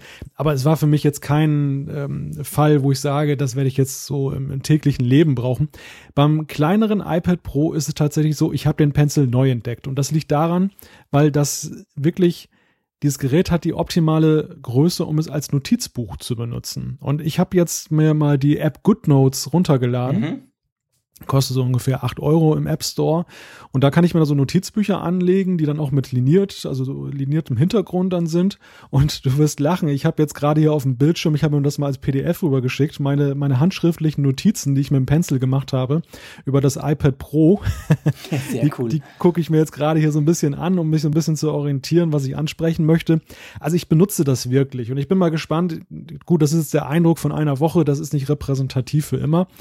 Aber ich sehe hier durchaus das Potenzial, dass ich diesen Pencil jetzt nicht irgendwo in die Ecke lege und sage, ja, nettes Teil, brauche ich aber eigentlich nicht. Ich sehe hier das Potenzial, dass ich das tatsächlich dann mal so benutze, weil ich immer wieder mal so kleine Schmierzettel anlege, wenn ich eine Idee habe, dass ich die einfach mal niederschreibe und diese Zettel, die gehen hier total unter und die kann ich dann natürlich auf dem iPad Pro wesentlich besser dann auch verwalten. Also das ist schon eine gute Sache, finde ich. Da hast du recht, da hast du ganz spannendes äh, Gebiet angesprochen, welches ich noch ausprobieren muss. Ich habe das beim Pro, beim Großen ausprobiert. Das war mir einfach zu groß. Das ist eben kein Notizzettel, das ist wirklich ein ganzes Blatt, ein Riesenblatt. Ähm, aber das, das kleine iPad Pro hat natürlich, wie du gesagt hast, die absolut perfekte Größe. Ich werde das versuchen. Ich sage das jetzt hier öffentlich. Ich werde den Pencil in Zukunft einpacken in meinem Rucksack, zusätzlich zum neuen iPad Pro und werde das mal testen, weil eigentlich schreiben, ich bin auch einer, der halt dann doch meistens irgendein kleines Notizheft, Blöckchen, Heft mit sich rumschleppt und dort seine Sachen reinkritzelt. Wäre ja ideal, wenn man das jetzt endlich digitalisieren oder digital machen könnte, auch in der Apple-Welt. Und das werde ich auf jeden Fall mal versuchen. Wie siehst du die Tastatur? Ich war ja beim großen iPad extrem beeindruckt oder einfach, ich, ich fand die Tastatur, die offizielle Apple-Tastatur, eigentlich super, habe sehr viel darauf geschrieben. Die kleine habe ich noch nicht so arg ausprobiert, ist mir gleich aufgefallen, sie ist halt schon deutlich kleiner. Die Tasten sind noch mal ein bisschen enger nebeneinander. Hast du damit schon schreiben können? Wie findest du das? Ich habe sie jetzt wirklich schon im Einsatz gehabt. Ich habe nämlich hatte nämlich eine Situation, wo ich dann zwischen zwei Terminen auf der Arbeit dann einen Text schon schreiben musste und habe das dann einfach mal im Auto gemacht und habe das iPad Pro mitgenommen mit der Tastatur. Und ähm, ja, ich habe zweierlei festgestellt. Wie du schon sagst, ist der Abstand der Tasten relativ eng. Ähm, eine Kollegin von mir sagte auch, äh, die arbeitet so mit dem Zehn-Fingersystem, ohne hinzugucken. Ähm, die sagte, dass das würde sie nicht hinbekommen, weil das, das einfach zu, zu eng ist. Sie trifft dann die falschen Tasten. Vielleicht ist das noch ein bisschen Gewöhnung, aber ich glaube, es wird schwierig. Ich persönlich habe da jetzt nicht so das Problem damit. Man muss sich ein bisschen gewöhnen, aber meine Treffsicherheit bei den Tasten ist dann doch relativ hoch gewesen, obwohl das ja ein wirklich kleineres Format ist. Ein großes Problem habe ich festgestellt im Auto war, es ist für mich kein vernünftiger Notebook-Ersatz. Also die, die, wenn ich das auf die Knie nehme, das kriegt Übergewicht, das klappt dann wieder zusammen alles. Ähm, ich habe da so eine Mittelkonsole im Auto, da konnte ich es dann Gott sei Dank draufstellen, musste mich da aber ziemlich verrenken, damit ich so, vom Fahrersitz so nach rechts dann da rauf rumtippen konnte. Das ging dann ganz wunderbar. Letzten Endes aber schränkt halt für mich schon so ein bisschen so den Aktionsradius der Tastatur an. Das ist aber links ein Problem, das hast du natürlich ja bei dem großen Gerät noch viel mehr. Ähm, du brauchst im Prinzip immer einen vernünftigen Tisch, wo du dann letzten Endes dich da hinsetzen und damit arbeiten kannst. Was ich cool finde, ich bin bei dem großen iPad gar nicht so sehr mit der Tastatur in Berührung gekommen. Was ich cool finde, ist, die hat ja wirklich einen exzellenten Anschlag so, wenn man bedenkt, man, man, das sieht ja so ein bisschen aus wie so eine Folientastatur im ersten Moment. Ja, genau. Man denkt, oh, so blöd so. Ähm, aber fühlt sich ziemlich gut an für das Format. Ich meine, man darf keine Wunder erwarten, aber auf der anderen Seite ist es eigentlich wirklich eine, eine Tastatur, die man eben auch für die Arbeit so mal ganz gut benutzen kann. Und ja, die Mobilität ist halt doch durchaus höher, weil man dieses Smart Keyboard dann ja wie so ein Smart Cover da drüber legen kann. Genau. Und das Ganze ist dann ziemlich leicht, das belastet einen nicht, wenn man es im Rucksack mit sich herumträgt. Ja, also schon ein schickes Accessoire, wie ich finde. Da gebe ich dir recht. Das ist wirklich so. Also das ist eigentlich sehr, sehr praktisch und ähm, ich bin großer Fan von der Tastatur. Ich habe viel drauf geschrieben auf dem großen iPad Pro. Und ich, eben, ich habe das einfach seit Mittwoch erst und hatte tatsächlich noch nicht so viel Gelegenheit. Ich habe zurückgespielt, beziehungsweise eine, eine, Kopie angelegt vom iPad Pro, dem großen, damit ich schön vergleichen kann, die beiden. Aber so viel habe ich noch nicht damit gearbeitet. Aber die Tastatur ist sicher praktisch und macht auch Sinn. Einfach, was ich ganz ehrlich gesagt, einfach immer, immer noch nicht, überhaupt nicht verstehe. Mensch, Apple, jetzt habt ihr das iPad Pro, das große, habt ihr im November vorgestellt. Ich glaube, Ende November ließ sich das kaufen. Ihr habt gesagt, okay, sorry, die Tastatur ist nur US-englisches Layout, das kommt noch. Jetzt stellt ihr im April, na okay, im März, Ende März, stellt ihr jetzt das kleine iPad Pro vor. Wieder mit so einer coolen Tastatur. Und wieder nur mit What the fuck mit dem amerikanischen Tastaturlayout. Was ist eigentlich los? Also, das ist mir, ist mir ein echtes Rätsel. Ja, das ist in der Tat eine, eine gute Frage. Ich äh, bin da auch ein bisschen am Stutzen. Ich habe das dann festgestellt, als ich dann RÖU suchte für meinen Artikel. Ja, ähm, genau. Man muss das wirklich blind schreiben, ansonsten ist man da aufgeschmissen und äh, ich verstehe da auch nicht das Problem da dass man da keine Lösung findet. Und das heißt nur, dass man irgendwie was drüber kleben kann oder so, keine Ahnung, als Provisorium. Genau. Ähm, ist wirklich unverständlich, dass man das jetzt so herausgebracht hat, nur mit der US-amerikanischen US Layout. Vor allem, ich glaube, es gibt auch noch gar keine vernünftige Perspektive zeitlich, wann denn mal das andere Layout herauskommen soll. Nein, genau, das ist genau der Punkt. Sie haben noch gar nichts darüber gesagt. Und ja, also ich meine, hey, also pff, das, das verstehe ich einfach nicht so ganz. Das finde ich irgendwie merkwürdig. Aber naja, okay. Also ich, ich schreibe auch auf der amerikanischen Tastatur relativ problemlos. Ich finde, das ist jetzt nicht ein gar nicht so ein arg großes Problem, aber ich kenne einige, die sagen, hey, das geht ja gar nicht. Und das kann ich auch nachvollziehen, dass die dann niemals so ein Gerät kaufen würden. Deswegen, beziehungsweise nicht das Gerät, aber zumindest die Tastatur. Also da könnte Apple jetzt schon mal langsam eine Lokalisierung bringen. Na, mal gucken, abwarten. Ein Aspekt vielleicht noch, bevor wir eine kleine ja, Zwischenbilanz ziehen, jetzt nach den ersten Tagen, nach unseren ersten Eindrücken, wie wir das Gerät finden. Ähm, ich habe bei dir gesehen, du hast bei Facebook gepostet und das ist mir genauso gegangen. Ähm, es ist ja wirklich immens, wenn man das 256 Gigabyte Modell hat, wie viel ja, Speicher man da zur Verfügung hat. Ich finde es großartig. Krass. Ja, ich finde es auch, also ich finde es wirklich krass. Ich find's, ich find's genial. Ich habe das zurückgesetzt und hatte, glaube ich, irgendwie 180 äh, oder 90, nee, ich hatte 200 Giga frei, genau. Ist ja das 256er Modell. Das ist schon einfach wow. Also das ist schon ganz, ganz, ganz, ganz klasse.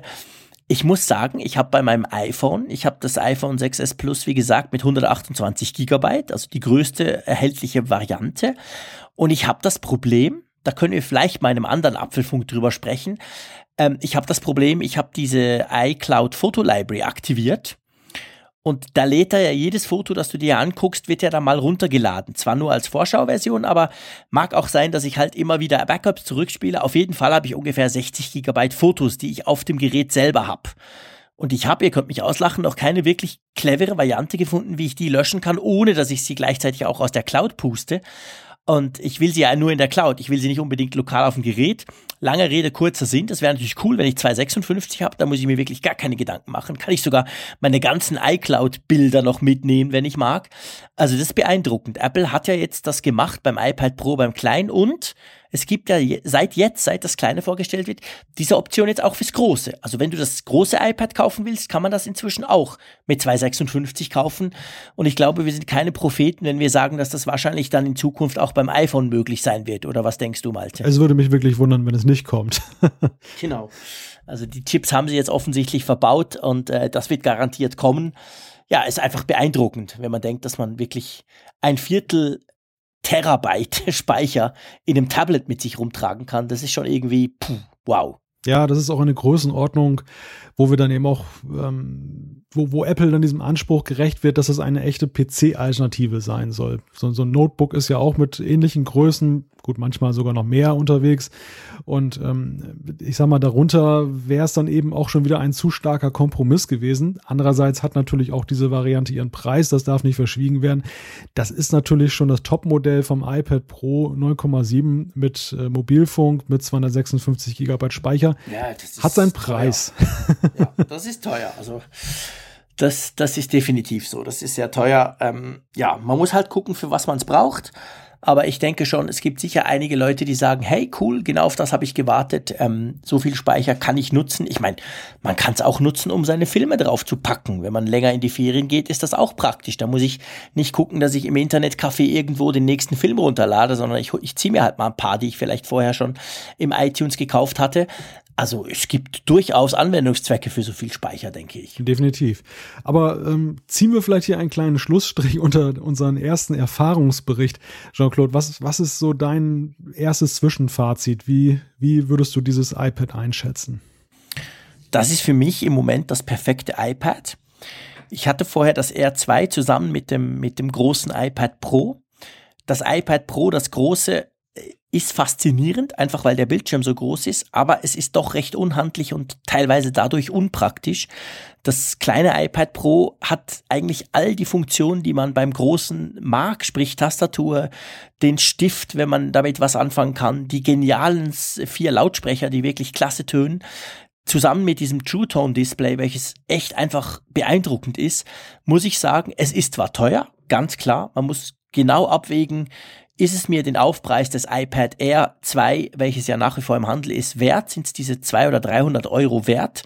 Aber ich denke, ja, das sind sie, weil das Gerät ist wirklich spannend und für mich nach wie vor kein kompletter Desktop-Ersatz, aber es kommt ziemlich nah ran, irgendwie fast näher als das große. Und ähm, ich werde das auf jeden Fall in den nächsten Wochen ständig dabei haben und testen. Ja, geht mir, geht mir ähnlich. Ich bin ja sowieso mit so einer leichten Präferenz herangegangen, habe ja gesagt, das 9,7 Zoll ist ja eigentlich so mein Format.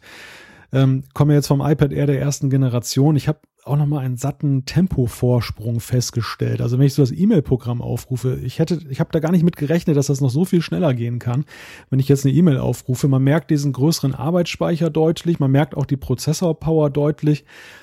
Ist auch nochmal so ein ja, ich sag mal, es wäre auch ohne gegangen, aber es, es ist natürlich nochmal so eine schöne Bestätigung, da hat sich was getan, das, das ist nochmal so ein Schritt nach vorne. Alles andere, was wir beschrieben haben, ich bin ja auch so ein bisschen in Stolpern geraten, Jean-Claude, du warst da schon sehr, ich muss so ein bisschen schmunzeln, du warst ja sehr für das Zwölfer zu begeistern ja. und hast ja gesagt, ja. Hm, das mittlere Format muss es eigentlich nicht mehr unbedingt sein. Ähm, ich bin ja auch so ein bisschen in Stolpern geraten, nachdem ich das 12 an der Hand hatte, bin da aber nie so gänzlich mit warm geworden, weil es einfach für viele Anwendungen mir zu groß war. Und ich muss sagen, es hat sich wirklich gelohnt zu warten. Das 9,7 Zoll ist wirklich das Format weiterhin und ähm, so aufgerüstet mit diesen neuen Funktionen. Das ist schon wirklich ein gutes Gerät, das muss man wirklich sagen. Gut, es hat auch seinen Preis aber je nachdem, wie man es anwendet, und da muss wirklich jeder so ein bisschen in sich gehen, was möchte man? Also ist, da, ist, einem das, ist einem das Zubehör wichtig? Möchte man die maximale Power haben? Ähm, die Speicherfrage, die, die Mobilfunkfrage, wenn man da einiges für sich mit Ja beantworten kann, dann ist es, denke ich mal, ein, ein sehr gutes Gerät, was man sich gut kaufen kann, was auch absolut den Preis wert ist. Absolut, sehe ich ganz genau gleich. So, ähm, vielleicht ganz kurz, es gab noch neue Armbänder. Da macht ja Apple immer einen riesen Brumburum drum. Gleichzeitig liest man selten was dann in den Blogs oder in der Tech-Presse, weil die das alles für nicht so spannend halten. Ich oute mich. Ich liebe es, die Armbänder meiner Apple Watch zu wechseln. Ich mache das teilweise wöchentlich. Ich habe ganz viele Sportarmbänder, äh, die ich dann ab und zu wechsle. Ähm, jetzt gab's neue, unter anderem das Milanese Loop in Schwarz. Du hast mal ein Konkurrenzprodukt, welches viel günstiger war, getestet. Jetzt hast du, glaube ich, auch das Original mal ausprobieren dürfen. Sag mal, ist es wirklich fünfmal besser. Der Preis ist, glaube ich, fünfmal höher mhm. als das, wo wir letztes Mal beim Apfelfunk drüber gesprochen haben. Schieß los. Ich war ja in Hamburg da dort im Apple Store und ähm, habe mir das dann entsprechend mal angeguckt. Äh, das Witzige ist, die Apple-Mitarbeiter haben selber äh, gar nicht unterscheiden können, welches welches ist jetzt vom Äußeren. Also man hat mich angesprochen nach dem Motto, Ouch. wieso wollen Sie das denn jetzt ausprobieren? Sie haben es doch schon. also das, das war letztendlich ein relativ deutlicher Hinweis, dass es zumindest optisch von außen dass das Dritthersteller-Armband äh, ziemlich identisch aussieht. Ich habe es mir dann mal angeguckt, das von Apple. Man kann schon in den Feinheiten sehen, dass es besser verarbeitet ist. Also das ist, wenn man so eine Hand hält, ein bisschen, ja, es wirkt stabiler. Es ist wirklich so, so wackelig. Ähm, und der Magnet zum Verschließen, der ist bei einem Dritthersteller Armband, was ich jetzt habe, ist der nicht so richtig von innen verkleidet, also nur von außen. Und beim Apple ist der wirklich perfekt dann von allen Seiten schwarz das sind so Sachen, sage ich mal, wenn wir über das Fünffache von einem Preis reden, das ist eher was für Liebhaber, würde ich dann sagen. Also man kann mit dem Dritthersteller Armband, glaube ich, schon ganz gut ähm, ja, warm werden. Der Verschluss, das ist auch noch so ein Punkt, genau, das hatte ich auch angesprochen. Der Verschluss beim Dritthersteller, der Armband, der, der ist nicht ganz so perfekt, wie das bei Apple ist. Bei Apple ist es auch perfekt verarbeitet ich habe darüber nachgedacht, ich meine, gerade bei solchen Accessoires ist es natürlich eben auch häufig so, dass man eben den Preis auch dahingehend sieht, dass man eben jede Feinheit perfekt haben will. Und wem das wichtig ist, ich glaube, der wird eher mit dem Apple-Armband glücklicher. Wem das nicht so wichtig ist, wer sagt, ich wechsle das sowieso häufig, jeden zweiten Tag habe ich was anderes, ja, der kann doch einfach mal das, das äh, Dritthersteller Armband kaufen und dann auch mal gucken, ob er überhaupt mit diesem, diesem äh, Metall warm wird. Und ja, das ist, denke ich, dann auch ein ganz guter Kompromiss. Cool. Es gab ja noch diese neuen Nylon-Armbänder. Ich habe so eins bekommen, habe das jetzt seit eben drei Tage, seit Mittwoch immer an muss sagen, die gefallen mir. Die finde ich cool. Ich dachte am Anfang, äh, was soll denn das? So keine richtige Farbe. Es sind halt so mehrere Farben. Ich habe so ein blau-graues, aber das passt perfekt zu meiner Apple Watch und vor allem, es fühlt sich sehr gut an, so ein bisschen stärker, ein bisschen starrer als die, die Sport, also als die, die Plastikarmbänder, äh, als die Kunststoffarmbänder. Aber ähm, sehr angenehm, sehr spannend und mir gefallen vor allem die Farben auch. Es ist irgendwie was Neues. Hast du auch so eins schon ausprobieren können? Ja, ich habe auch natürlich ein Nylon-Armband jetzt um, um den Arm und ich muss gestehen, ähm, ich hatte ja erst wenige Tage vor unserem letzten Apfelfunk dieses Milanese Loop dann da bekommen und, und äh, dann angelegt. Das liegt jetzt hier dann schon ungenutzt neben mir. Ich komme von dem Nylon nicht mehr weg. Es, es, es hat einfach so ein angenehmes Gefühl. Ähm, ich muss sogar sagen, ich, ich ziehe es sogar dem Sportband vor, in jeder Hinsicht. Also einerseits vom, vom Tragekomfort, andererseits aber eben auch vom Design, weil ich, ich mag unglaublich gerne dieses, ja, ganz feine, abwechselnde hier. Ich habe so ein Gold, Gold Red äh, Design, wo ich im ersten Moment so dachte, hm, ist das überhaupt deine Farbe? Passt das zu dir? Sieht ganz großartig aus, meines Erachtens. Und ähm, die anderen Designs sind für mich auch verlockend, wo ich beim Sportarmband eher so hatte, naja, einiges war mir zu knallig, anderes war mir zu ähnlich, also zum Beispiel vom Schwarzen zum Dunkelblauen, das, da sieht man auf dem ersten. Fast kein Unterschied, richtig, genau. Da sieht man nicht so einen Unterschied. Und da sind diese Nylon-Armbänder wirklich, ja, da könnte noch das ein oder andere Mal durchaus gekauft werden. Sehr cool, geht mir ganz genau gleich. Ja, also ihr seht, wir sind eigentlich ganz angetan. Was heißt eigentlich Quatsch? Wir sind ganz angetan von dieser neuen Technik oder den neuen, ähm, den neuen Sachen, die Apple da vorgestellt hat. Da steckt doch mehr drin, als man vielleicht im ersten Moment denkt. Aber auch im Apfelfunk steckt mehr drin, als man im ersten Moment denkt. Und das ist euch zu verdanken, liebe Hörerinnen und Hörer, weil ihr uns nämlich immer so fleißig Feedback schickt, gell, Malte? Wir haben wieder einiges bekommen. Ja, wir haben wieder wirklich einiges bekommen und ich fange mal an mit einer Zuschrift, die wir beim letzten Mal leider vergessen haben. Ich habe sie erwähnt, aber wir haben sie nicht vorgelesen. Und zwar aus Kolumbien hatten wir äh, auch Fanpost gekriegt. Und äh, da haben uns der Heime geschrieben, der ähm, eine ganze Reihe von Anmerkungen hatte, aber ich reduziere das mal auf eine. Und zwar ist er äh, bisher ein eifriger Android-User gewesen und da ein iPad in Argentinien einfach unbezahlbar war, wie er schreibt. Dort hatte er bis vor kurzem noch gelebt und in Kolumbien jetzt, da kommt man dann wesentlich günstiger an das Gerät ran. Ich weiß nicht, woran das liegt, wahrscheinlich Wechselkurse. Ich glaube, die argentinische Währung, die steht nicht so ja, gut da im Weltvergleich. So toll, genau. Auf jeden Fall, ähm, in Kolumbien ist er jetzt in den Genuss eines iPads gekommen und ähm, er hat sich dann aber so an den Stift seines Note-Tablets dann unter Android gewöhnt, dass er sich fragt, ob man nicht auch mit dem Apple-Stift und einem iPad Air 2 da glücklich werden kann. Und ähm, er benutzt es zum Arbeiten und privat sehr intensiv. Ja, die Frage können wir relativ eindeutig beantworten, Jean-Claude. Ja, das geht leider nicht, weil beim Stift ist es so, bei diesem neuen Stift, da ist ja einiges an Elektronik drin von Apple und auf der anderen Seite ist eben auch einiges an Elektronik im Bildschirm verbaut, das diesen Stift erkennt, also das quasi ja nicht nur die Druck, also den Stift selber, sondern auch wie stark du drückst, vor allem auch wie schief der zum Beispiel steht, je nachdem, was du eben machen möchtest. Das wird alles abgetastet mit einer extrem hohen Abtastrate und diese Technologie ist eben nur im iPad Pro im Großen und im iPad Pro im Kleinen verbaut, beim iPad Air 2 nicht. Und ich denke, wir lehnen uns nicht allzu stark aus dem Fenster raus, wenn wir sagen, wahrscheinlich auch in Zukunft wird das so bleiben, dass Apple diesen Stift für die Pro-iPad-Modelle vorbehält, weil da halt schon mehr Technik drin ist. Dadurch ist es auch teurer. Also langer Rede, kurzer Sinn, es geht leider nicht. Der Vollständigkeit halber muss noch erwähnt werden, dass es ja durchaus Dritthersteller-Stifte gibt. Die gab es ja auch schon für frühere Modelle. Ähm, die allerdings natürlich nicht dann diese akkurate Technik haben, die so drucksensitiv ist, die auch ja dann, glaube ich, so ein, eine geringe Latenz hat bei der Übertragung. Also ja, ich weiß nicht, ich habe diese, diese Stifte früher nie getestet. Das, das war für mich nie interessant, weil wir auch schon darüber gesprochen haben, dass wir beide jetzt nicht so eine künstlerische Ader haben. Ähm, vielleicht gibt es ja jemanden, der da noch etwas zu sagen kann. Ähm, vielleicht ist das ja durchaus noch eine Überlegung wert. Klar meldet euch. Dann hat uns der Sascha geschrieben. Der Sascha hat uns schon mal geschrieben, da ging es um, vielleicht erinnert ihr euch, um Netflix. Und zwar die Untertitel des Netflix, äh, wenn man Netflix geguckt hat auf dem Apple TV 4. Und er schreibt, es gab auf dem Apple TV 4 ein Netflix-Update. Und seitdem gibt es keine nervigen Untertitel mehr, wenn er sie eben generell deaktiviert hat, wie er das ja wollte. Also das Problem wurde offensichtlich gelöst. Super, Sascha, auch toll, dass du dich dann nochmal gemeldet hast und uns das quasi weitergemeldet hast. Das finde ich sehr gut. Dann kann man solche Sachen nämlich noch aufnehmen.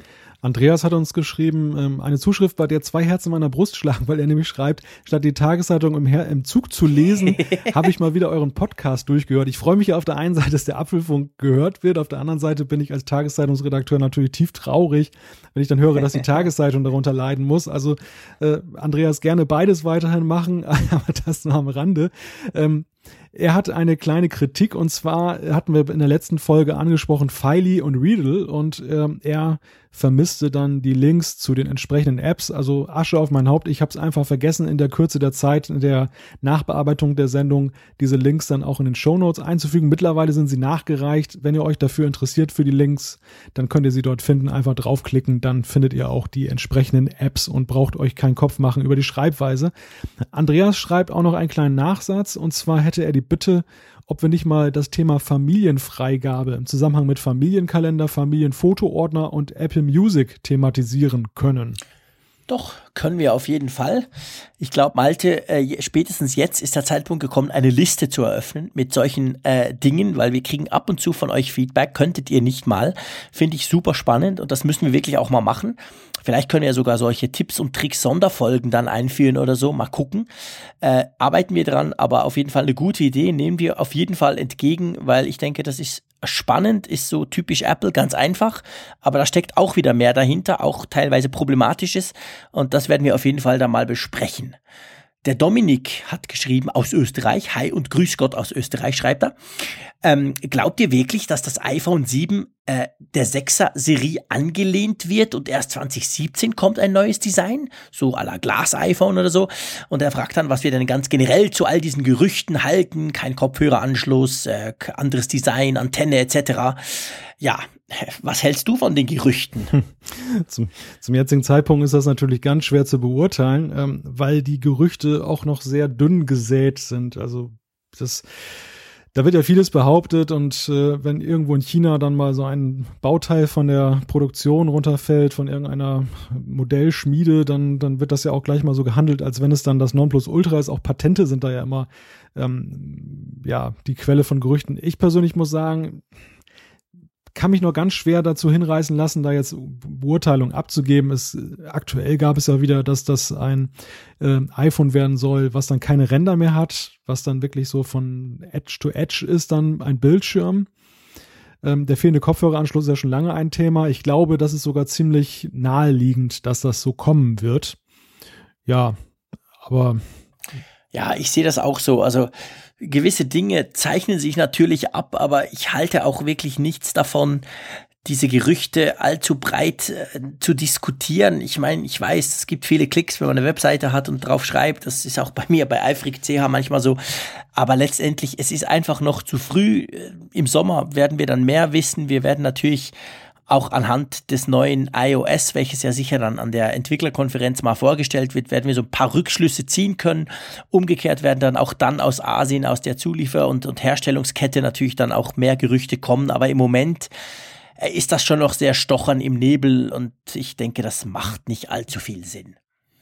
Der Matthias hat einen kleinen Tipp für uns und zwar für alle, die einen Trip nach Großbritannien planen. Man spart dort circa 12 Prozent gegenüber Deutschland durch die Preispolitik und den Wechselkurs. Das äh, iPad Pro 128 Gigabyte Wi-Fi kostet in Deutschland 869 Euro und in Großbritannien schreibt Matthias äh, umgerechnet 779 Euro. Also da kann man eine ganze Menge sparen. Wer sowieso da unterwegs ist, der kann das ja mal in Betracht ziehen. Definitiv. Dann hat uns der Sascha Flach geschrieben, da ging es um papierloses Büro und äh, es ging auch um Feedback. Und er schreibt zum Beispiel, ehrlich gesagt, ihr habt stark angefangen, dann echt bei mir verloren und jetzt wieder ganz stark aufgeholt. Und er sagt auch warum, nämlich er, er konnte am Anfang mit dem User-Feedback nicht allzu viel anfangen. Er fand das komisch, dass wir so viel User-Feedback drin haben. Ähm, und dann aber auf der anderen Seite hat er gemerkt, okay, das ist ein bisschen das Spezielle am Apfelfunk, dass wir eben die User einbinden, dass wir die Benutzer, die Hörer einbinden und das Feedback eben auch entsprechend dann diskutieren und daraus sich ja auch dann Themen ergeben. Inzwischen findet er das ganz spannend. Finde ich cool, Sascha, dass du uns das auch gleich so schreibst, wie das bei dir angekommen ist. Und er findet das super, wir sollen das unbedingt behalten. Das machen nicht viele andere Podcasts, meint er. Und dann äh, Malte hat er eigentlich ein ganz spannendes Thema. Erzähl mal. Es geht nämlich ums papierlose Büro und der Sascha, das ist ein echter Tüftler, oder? ja, ähm, wir haben das Thema papierloses Büro ja schon mehrfach angesprochen, haben ja auch äh, allerhand Zuschriften dazu bekommen und Sascha hat ähm, auf ähm, äh, GitHub, das ist ja so ein Portal, wo man dann Skripte und Programmier ja, Programmiertes einstellen kann, hat er ein Skript gebaut, mit dem jeder beliebige Billigscanner ein papierloses Büro wird. Ähm, dabei wird dann eine PDF- oder TIFF-Datei mittels OCR-Technik, also da wird das erkannt sozusagen dann, Optical Recognition und äh, später wird das Ganze in ein durchsuchbares PDF umgewandelt. Und mit dieser Datei die kann man in eine Datenbank schreiben und via Browser ist es dann dann möglich, die Dokumente zu suchen und zu durchsuchen vor allem. Also wenn man zum Beispiel jetzt seine Steuernummer sucht oder irgendetwas anderes, der Handwerker war da und wann war denn das nochmal, wenn man da seine Unterlagen zusammensucht, ganz praktisch. Und ähm, alternativ kann man, so schreibt Sascha, dann auch die betriebssystemeigene Suche äh, bei Cortana äh, dann die benutzen, um die Dokumente nach bestimmten Inhalten zu durchsuchen. Beim Mac, so schreibt er, geht das bestimmt auch. Und benötigt wird dazu lediglich ein Raspberry Pi. Den gibt es ja für günstiges Geld und ein paar kleine Befehle. Selbst ein Anfänger kommt damit klar. Den äh, Link zu dem Skript, den werden wir selbstverständlich dann weitergeben. Also eine ganz tolle, praktische Sache. Sascha, herzlichen Dank, dass du uns und die Hörer darauf hingewiesen hast. Ja, das finde ich super. Das ist spannend. Das müsste man echt mal ausprobieren. Ähm, der Mirko hat auf apfelfunk.com äh, hat er uns geschrieben und zwar zur Zukunft von 3D Touch. Wir hatten es vorhin gerade. Er schreibt, äh, dass er da vermutet, dass 3D Touch im iPhone SE einfach nicht integriert wurde, damit man überhaupt noch Marge hat, weil es ja doch im Vergleich zu anderen iPhones recht günstig ist. Und er meint dann beim iPad könnte es doch gut sein, dass quasi ähm, das Problem darin bestehe, dass eben dieses größere Display, dass er eben diesen Apple Pencil unterstützt unterstützt, wo wir jetzt drüber gesprochen haben, dass der eben einiges an Technik auch im Display benötigt, dass das irgendwie zusammen mit 3D Touch gar nicht geht oder Probleme macht. Finde ich ganz ehrlich gesagt noch eine spannende Erklärung. Zumindest in Bezug auf das iPad. Ich denke, beim iPhone SE sind wir uns einig. Da hat man einfach den Screen vom iPhone 5S genommen und damit hat sich's. Da wollte man das einfach nicht einbauen, auch aus Preisgründen. Wie siehst du das? Denkst du, beim iPad könnte es tatsächlich ein Problem sein, weil, weil halt der Pencil auch so sehr genau was mit dem Bildschirm macht? Das könnte ich mir durchaus vorstellen. Und vor allem sind es ja immer auch dann Design- und Preisentscheidungen. Designentscheidungen dahingehend, dass das Gerät möglicherweise noch etwas dicker geworden wäre. Und dann ist halt die Frage, ist das Feature so wichtig, dass es das rechtfertigt, da noch den Millimeter draufzulegen?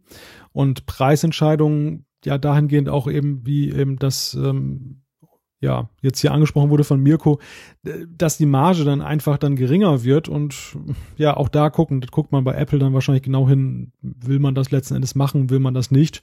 Also das klingt für mich durch, durchaus plausibel, wobei da kommt ja auch gleich noch eine andere Zuschrift, die finde ich sogar fast noch ein bisschen treffend aus meiner Sicht. Ja, da hast du recht und zwar ist das äh Moment, jetzt hast du mich, jetzt bin ich so am Rumscrollen. Wir haben so viele Zuschriften. Der Kai ist das. Äh. Der Kai, der ist bei mir aber irgendwie verrutscht. Wo ist er denn? Ja, hier genau, der Kai auf Apfelfunk. Dankeschön. Ähm, da geht's drum, der hat eine ähnliche These zum iPhone 3D Touch, bei, äh, zum Fehlen des 3D Touch beim iPhone SE. Ähm, dass er denkt, dass es äh, vielleicht gar nicht für die größeren Ausmaße, also dass das iPhone SE eigentlich zu klein dafür ist äh, weil man das ja beim iPhone 6 äh, S gemacht hat und es dadurch quasi dort darauf programmiert ist, auf diesen größeren Bildschirm und gar nicht unbedingt ähm, auf das kleine. Und er sagt das, was ich ja auch gesagt hat, dass er, dass er davon ausgeht, dass eben das iPhone 5 quasi das Display des 5 einfach recycelt wurde und damit hätte man das dann einfach gar nicht einbauen müssen. Und das wäre dann auch zu teuer gewesen ähm, und hätte vielleicht auch nicht gereicht für ein Low-Budget-iPhone. Schreibt er, naja, Low-Budget ist es ja doch nicht. Es ist immer noch teuer, aber im Apple, ich sag mal, im Apple-Universum ist das iPhone SE tatsächlich eher günstig. Ähm, ja, wahrscheinlich dürfte das tatsächlich gar nicht so falsch liegen, oder? Was denkst du, der, der, der Kai? Ja, ich wollte, ich habe jetzt gerade festgestellt, dass mir eigentlich die, die These des nächsten Schreibers nämlich nahe lag und gar nicht die von Kai so unbedingt.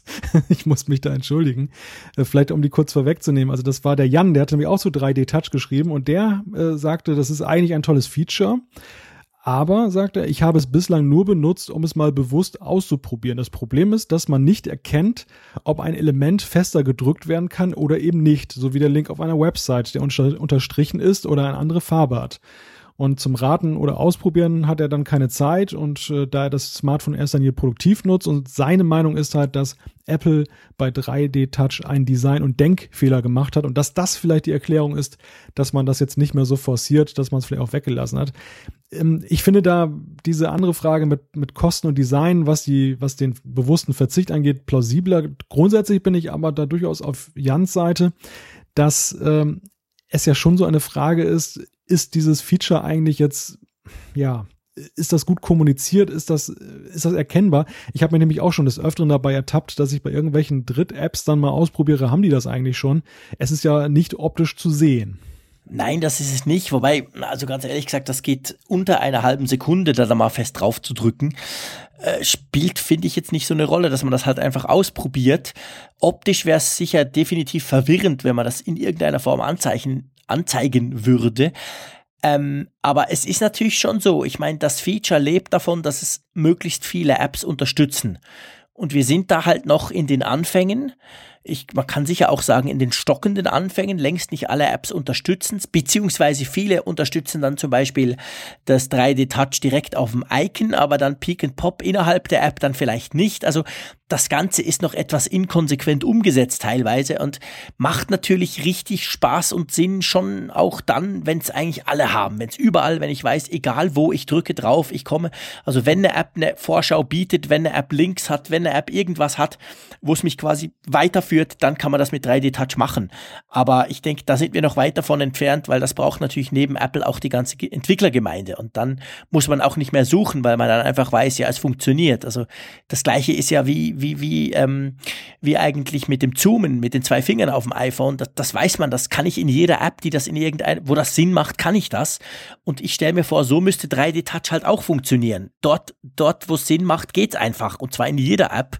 Aber da sind wir noch recht weit davon entfernt. Ich glaube, wir müssen noch mal einen kleinen Sprung zurück machen, weil wir jetzt relativ schnell vorgeprescht sind. Ähm der Mike hatte uns geschrieben zum Thema FBI. Ähm, da ist er so ein bisschen skeptisch, was die Aussagen der, der US-Bundespolizei angeht. Er hält es nicht für ausgeschlossen, dass das FBI schlicht darauf verzichtet hat, den Streitfall weiterzutreiben und so eine höchstrichterliche Grundsatzentscheidung gegen die riesige Anwaltsschar von Apple verhandeln zu müssen. Und deshalb hat man das dann einfach mal fallen gelassen, so seine Theorie. Ähm, es ist ja jetzt ganz aktuell auch die Nachricht gekommen, dass das FBI so, ja, kleinmütig eingeräumt hat, dass ja ihr Weg, den sie beschritten haben, um das iPhone, ich glaube ein 5C war das, selber zu knacken, ähm, dass der für spätere Modelle auch gar nicht anwendbar ist. Insofern, das, das deckt ja so ein bisschen die Theorie, dass man vielleicht auch das Ganze hat fallen lassen, äh, weil man da nicht mit auf die Nase fallen wollte. Ja, also ich, klar, ich meine, Gerichte, da weiß man nie genau, wie es rauskommt. Gut, also das Argument, dass ja Apple viele Anwälte hat, ich meine, das FBI hat noch mehr Anwälte, ich glaube, das wäre nicht das Problem, aber das stimmt schon, das ist ein gewisser Unsicherheitsfaktor, weil man nicht so recht weiß, wie es rauskommt. Und ähm, klar, ich meine, das, das, das FBI hat das iPhone 5C geknackt oder knacken lassen, sagen wir es mal so. Und das, wir haben ja schon drüber gesprochen, das iPhone 5C ist eben alt, ganz alt, war schon alt, als es rauskam. Also da ist natürlich nicht ganz die gleiche Technik verbaut wie heute. Und dadurch ähm, ist das schon plausibel, dass aktuelle iPhones eben nicht einfach so geknackt werden. Das heißt, die Diskussion in den USA, die geht ja auch weiter. Also aktuell ist ja von, von, von einer Initiative die Rede, wo es man wirklich auf, auf quasi ähm, parlamentarischer Ebene ein Gesetz machen möchte, das eben die Hersteller zwingt, Hintertüren einzubauen, beziehungsweise die Möglichkeit offen zu lassen, dass man das knacken kann, auf richterliche Anweisung hin. Und das ist jetzt ein Weg, der wird auch beschritten. Also Apple ist da noch ganz, ganz lange nicht draußen, das FBI auch nicht letztendlich. Und klar, wir werden das weiterhin so stur verfolgen, wie er das schreibt, weil das ist ein spannendes Thema, das betrifft uns irgendwo indirekt zumindest alle. Da werden wir dranbleiben, gell? Genau, auf jeden Fall. Jetzt hat der, der Kai, wir haben vorhin über 3D Touch gesprochen, aber er hat noch was anderes Spannendes geschrieben und zwar geht es um Fotos. Er hat ungefähr 25.000 Fotos, circa 130 Gigabyte in Lightroom und möchte diese möglichst einfach und ohne einen Cloud-Speicher zu nutzen mit seinem 64 Gigabyte iPad synchronisieren. Da merkt man schon, da passt was nicht ganz, so speichertechnisch. Das heißt, es gibt im Prinzip zwei Probleme, sagt er. er möchte die Fotos automatisch verkleinern und dann aufs iPad überspielen. Äh, die, die Lightroom-Bibliothek ist ja einfach in Ordner, also in einer Ordnerstruktur hinterlegt. Das ist keine Datenbank, das heißt, da kann man eigentlich direkt auf die Fotos drauf. Und er sagt, iTunes fällt als Lösung leider raus, weil äh, da die nicht automatisch verkleinert werden. Ähm, und er sagt, scheinbar funktioniert das aber nur, wenn man die Quelle einer iPhotos oder Fotos-Mediathek dient. Möglicherweise habt ihr Ideen für eine alternative Software oder Möglichkeiten. Ja, ähm, willst du zuerst? Ich habe eine Idee. Hast du auch eine? Hm, fang du mal an. okay.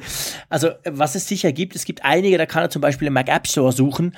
Es gibt einige, jetzt ist die Frage, hat er eigentlich einen Mac? Schreibt er das irgendwo?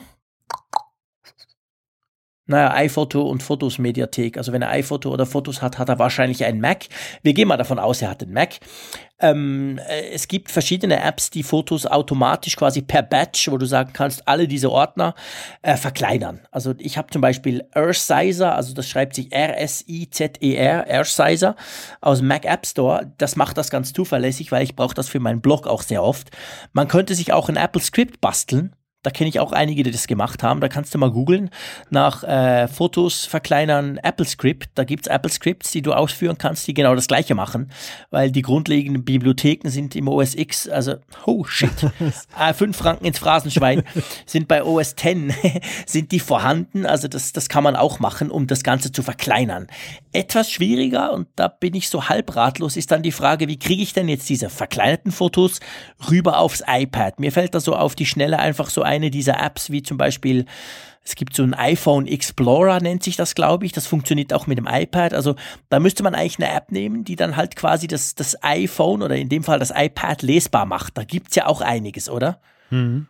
Ja, es gibt ja auch Möglichkeiten, dann äh, über WLAN sich auf das Gerät dann da, ähm, da reinzugehen. Ja, das dauert einfach wahrscheinlich dann ewig bei 64 Gigabyte oder sagen wir, es sind dann vielleicht noch 30. Aber ähm, er könnte das Ganze einfach per Kabel zusammenhängen und da gibt's dann Apps, wo du quasi deinen iPad-Speicher darstellen kannst und über diese Möglichkeit dann eigentlich auch Sachen aufs iPad drauf kopieren kannst. Aber es ist, es, ich sag's gleich, es ist ein bisschen ein Gefrickel. Also so, so ganz smooth halt, wie das beim Foto, bei der Foto-App geht, wo du einfach einsteckst und go. Oder noch einfacher über die, über die quasi die iCloud Foto-Mediathek. Ähm, so einfach wirst du es wahrscheinlich nicht hinkriegen. Das Problem ist ja strukturell, dass ja jede Dritt-App, die auf dem iPad ist, ja nur innerhalb einer Sandbox dann Speicher zur Verfügung stellt. Also faktisch packe ich es aufs Gerät, aber das ist dann sozusagen ein Speicherplatz, der dann unterhalb dann der App äh, nur zur Verfügung steht. Und der Vorteil der integrierten Lösung von Apple ist natürlich der, dass äh, die Fotos dann eben auch in allen anderen Apps dann zur Verfügung stehen. Ja, aber es gibt die Möglichkeit, also ich komme wieder mit diesem iPhone Explorer, ich habe das mal gebraucht, das ist aber schon einige Weile her. Der greift quasi, also die, die Fotomediathek beim, beim iPhone oder beim iPad ist letztendlich ganz auf, auf Dateisystemebene sind das auch Ordner. Und die heißen sogar DCIM, also das heißt, sind der gleichen Ordner, die du bei einer Digitalkamera vorfindest. Und ich meinte mich zu erinnern, aber ich lasse mich gern korrigieren, auch von unserer Hörerschaft, ähm, dass man das machen kann. Also, dass man dort direkt in diesen Ordner Fotos reinschieben kann und die werden dann auch von der Fotos-App erkannt.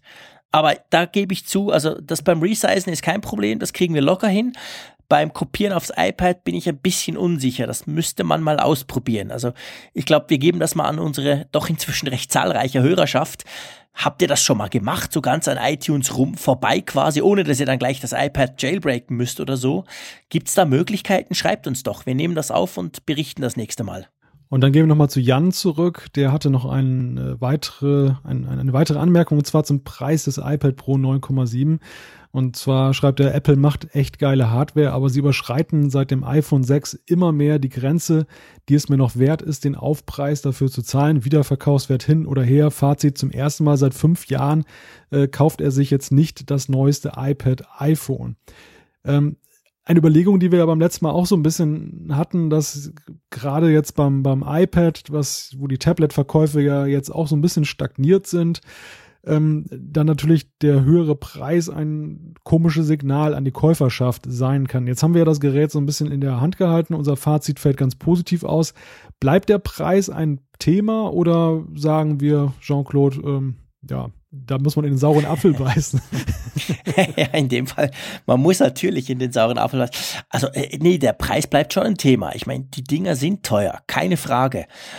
Aber ich bin nach wie vor der Meinung, das gilt auch fürs iPhone selber, äh, fürs iPhone 6S oder 6S Plus. Ich bin schon der Meinung, dass es den Preis wert ist. Natürlich, klar. Ich meine, wir müssen uns bewusst sein, wir sprechen von Apple und bei Apple zahlst du wahrscheinlich gute 20, 25 Prozent einfach für das eben Apple ist. Aber ich finde, du kriegst auch einiges dafür. Und gerade beim neuen iPad sieht man einfach, da ist extrem viel Technik drin. Und wenn man das jetzt einfach nur vergleicht quasi, hey, iPad Air 2 sieht von außen genau gleich aus, ist praktisch gleich schwer und hat genau die gleichen Abmessungen, kostet aber 300 Euro weniger. Was ist denn da los? Dann denke ich, das greift zu kurz, weil das iPad Pro kann auch wirklich sehr viel mehr. Klar, man muss dann abschätzen, ist es mir das wert? Sind diese 300 Euro in die Funktionen umgerechnet? Äh, machen die für mich Sinn? Und sonst kauft man dann vielleicht lieber das letztjährige Modell. Aber ich finde eigentlich, dass Apple nach wie vor sehr teuer ist, keine Frage, es waren sie immer, aber dass man dafür eigentlich auch einen ordentlichen Mehrwert bekommt. Oder wie siehst du das, Malte? Ja, sehe ich sehr ähnlich. Wie gesagt, ähm, jeder muss für sich erstmal abschätzen, ob ihm die Features das wert sind, ob die Verbesserung dann wirklich da ist. Die kann man jetzt nicht so pauschal feststellen wie damals beim Retina-Display, wo man einfach sagen musste, dass das äh, alte Gerät konnte man sich danach nicht mehr angucken. Es hängt natürlich wirklich davon ab, ob man dann auch zum Beispiel das Zubehör nutzt, ob man, was ich vorhin schon sagte, eben die mehr Power braucht. Und wenn man all diese Faktoren für sich abhaken kann, dann kommt man zu einer Entscheidung. Ja, genau. Das, das sehe ich ganz genau gleich. So, dann, ähm, wir hatten noch den äh, Timo und der Timo schreibt, äh, toller Podcast, höre ich seit der ersten Folge, cool, freut uns. Besonders gut finde ich die gute Tonqualität, wobei bei der letzten Folge kam es mir so vor, als ob die Tonqualität von Malte etwas schlechter war als sonst. Oder hatte ich was mit den Ohren? Timo, äh, ich gratuliere dir. Du kriegst von uns den, äh, den Gute Ohren Award quasi ja. virtuell überreicht, weil es ist tatsächlich wahr, ganz, ganz ein klein wenig warst du schlechter drauf. Nicht du, aber tontechnisch. Gell, Malte? Meine Tonspur, genau. Ähm. Deine Tonspur, genau. es beim Exportieren, es war schiefgelaufen. Ähm, das Ganze ist etwas schlechter Formatik dann rausgekommen. Ich hatte das an Jean-Claude zur Nachbearbeitung geschickt und dann ist mir das erst ja, später aufgefallen, als Jean-Claude sich schon die ganze Arbeit des Schnitts gemacht hat. Und ähm, er ist aber Vollprofi und hat dann einfach mal einen Filter drüber laufen lassen. Ich fand im Ergebnis, man hörte es dann nicht so heraus. Timo hat's gehört. Timo hat's gehört, ja. Ein echter Hörprofi. Ein echter Hörprofi. Er schreibt auch noch was anderes. Und zwar euren Link zu den Homescreens anderer User fand ich sehr spannend. Mich würde mal interessieren, wie eure Homescreens aussehen. Äh, oder was sind eure fünf meistgenutzten Apps, außer natürlich den Standard Apple Apps. Er schreibt dann auch meine Top 5, WhatsApp, Casts, Flo's Weblog, Bring und Inbox ja, sag mal die fünf. Den Homescreen können wir dann auf unsere, auf, auf der Website posten. Das könnten wir eigentlich machen. Den ersten. Da machen wir Bilder drauf. Äh, aber deine Top 5 Apps? Ähm, Overcast für Podcasts. Musste ja sagen. Dann, äh, ja, die WZ-App, das ist von meiner Zeitung die App, die ich selber programmiert habe, natürlich. Dann Slack, äh, benutze ich mittlerweile für, für immer mehr Kommunikation. Ja, und ansonsten so Klassiker, ne? WhatsApp, Facebook, WordPress sind hier drauf. Das, jetzt habe ich wahrscheinlich schon die, die fünf überschritten. Du bist schon über ah, fünf, okay. genau. Tweetbot nicht zu äh, vergessen. genau, genau. Also bei mir fängt so an, tatsächlich Tweetbot, die Twitter-App, die beste Twitter-App, die es gibt. Äh, Inbox von Google, damit manage ich alle meine Mails. Dann äh, Reda, wir haben ja, glaube ich, auch schon drüber gesprochen, die, der RSS-Feed-Reader, die RSS-Feed-Reader-App. Dann natürlich Bring, die Einkaufs-App. Unser Haushalt wäre total aufgeschmissen ohne diese App, das gebe ich gerne zu. Ähm, und dann, was ich auch sehr, sehr häufig brauche, ist äh, Wunderlist. Damit manage ich so ein bisschen meine To-Do-Listen neben dem, dem normalen Einkaufen. Das mache ich eben mit Bring. Und klar, also auch sonst äh, Slack, äh, verschiedene Messenger, Facebook natürlich, das ist ganz wichtig. Aber das wären so meine Top 5. Ich mache jetzt mal gleich einen Screenshot. Mal gucken, ob wir das hören. Das wäre dann quasi mal ganz live. Ich halte es mal ans Mikrofon ran. Ja, hat man gehört. So, der Screenshot meines Homescreens wäre hiermit gemacht. Wir werden das äh, auf der Webseite apfelfunk.com.com werden wir das ähm, publizieren. Okay, du hast auch eingemacht. Ich höre es gerade. genau. Sehr cool. Das, das packen wir einfach mal drauf, mal so kommentarlos. Äh, ihr könnt euch, könnt uns auch gerne eure schicken. Das wäre eigentlich ganz lustig, weil ich finde das auch immer spannend. Ich gebe zu, ich bin ein, ein, ein, ein, ein Homescreen-Freak. Ich finde das immer ganz cool. Es gibt ja auch ganze Seiten, wo die nichts anderes machen als das. Und da entdeckt man eigentlich immer wieder so das eine oder andere, die eine oder andere App, die man noch nicht entdeckt hat. So letztes Thema beziehungsweise letzte Zuschrift, die kam dieses Mal via Twitter, gell? Don Spider hat uns geschrieben und fragt uns, wie wir dazu stehen, dass Mail-Apps wie Spark Passwörter speichern müssen. Habt ihr da Bedenken? Nö. ich, ich sag's mal ganz krass. Äh, es ist tatsächlich so, ich habe bei meinen E-Mail-Accounts überall eigentlich die Zwei-Faktor-Authentifizierung ähm, hinterlegt. Das heißt dann auch, für diese entsprechenden Apps, die da Zugriff brauchen, muss man dann ein, ein anwenderspezifisches Passwort, ein anwendungsspezifisch, Entschuldigung, äh, Passwort hinterlegen. Äh, ganz ehrlich gesagt, ich habe damit nicht so Mühe, weil ähm, der Vorteil, den mir diese Apps dadurch bringen, eben diese automatischen Wiedervorlagen, dass das Zeug wieder hervorkommt, etc., die überwiegen bei mir die, die Nachteile, dass ich sage, hu, da kann quasi einer auf meinen E-Mail-Account zugreifen, weil ähm, ganz ehrlich gesagt, inzwischen hat sich meine persönliche Kommunikation, wo es wirklich so um sehr persönliche Dinge geht, auch sehr stark gewandelt, mehr hin zu Messengern.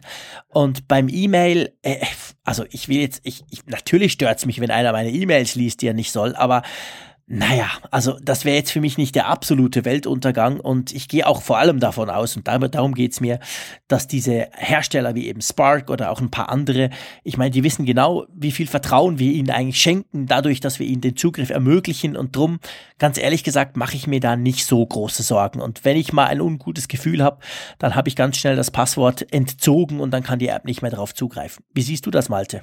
Ist natürlich immer so eine Vertrauensfrage aber wenn das jetzt nicht gerade so eine ganz neue App ist, die, die noch keiner jetzt irgendwie verwendet hat und ähm, über einen gewissen Zeitraum dann auch schon Nutzer dann ihr Feedback gegeben haben, ja, dann kann man durchaus, glaube ich, schon das Vertrauen entwickeln. Das sehe ich so wie du.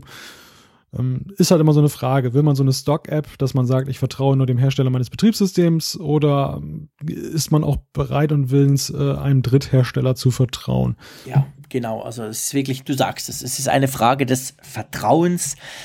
Ja, oder eines Vertrauensvorschusses, den man natürlich irgendwie am Anfang mal geben muss, weil man die App gar nicht anders ausprobieren kann. Und da muss man halt gucken, ist das, ist das, äh, lohnt sich das für einen oder, oder wenn nicht, dann muss man halt auch dran denken, entsprechend die Passwörter entweder dann halt zu ändern oder eben die entsprechenden zurückzuziehen. Ähm, ja, ich mache das nicht bei jeder App, klar. Ich gerade bei E-Mail-Clients, da mache ich es ein bisschen wie du. Wenn eine ganz neue rauskommt, bin ich dann doch eher noch vorsichtig.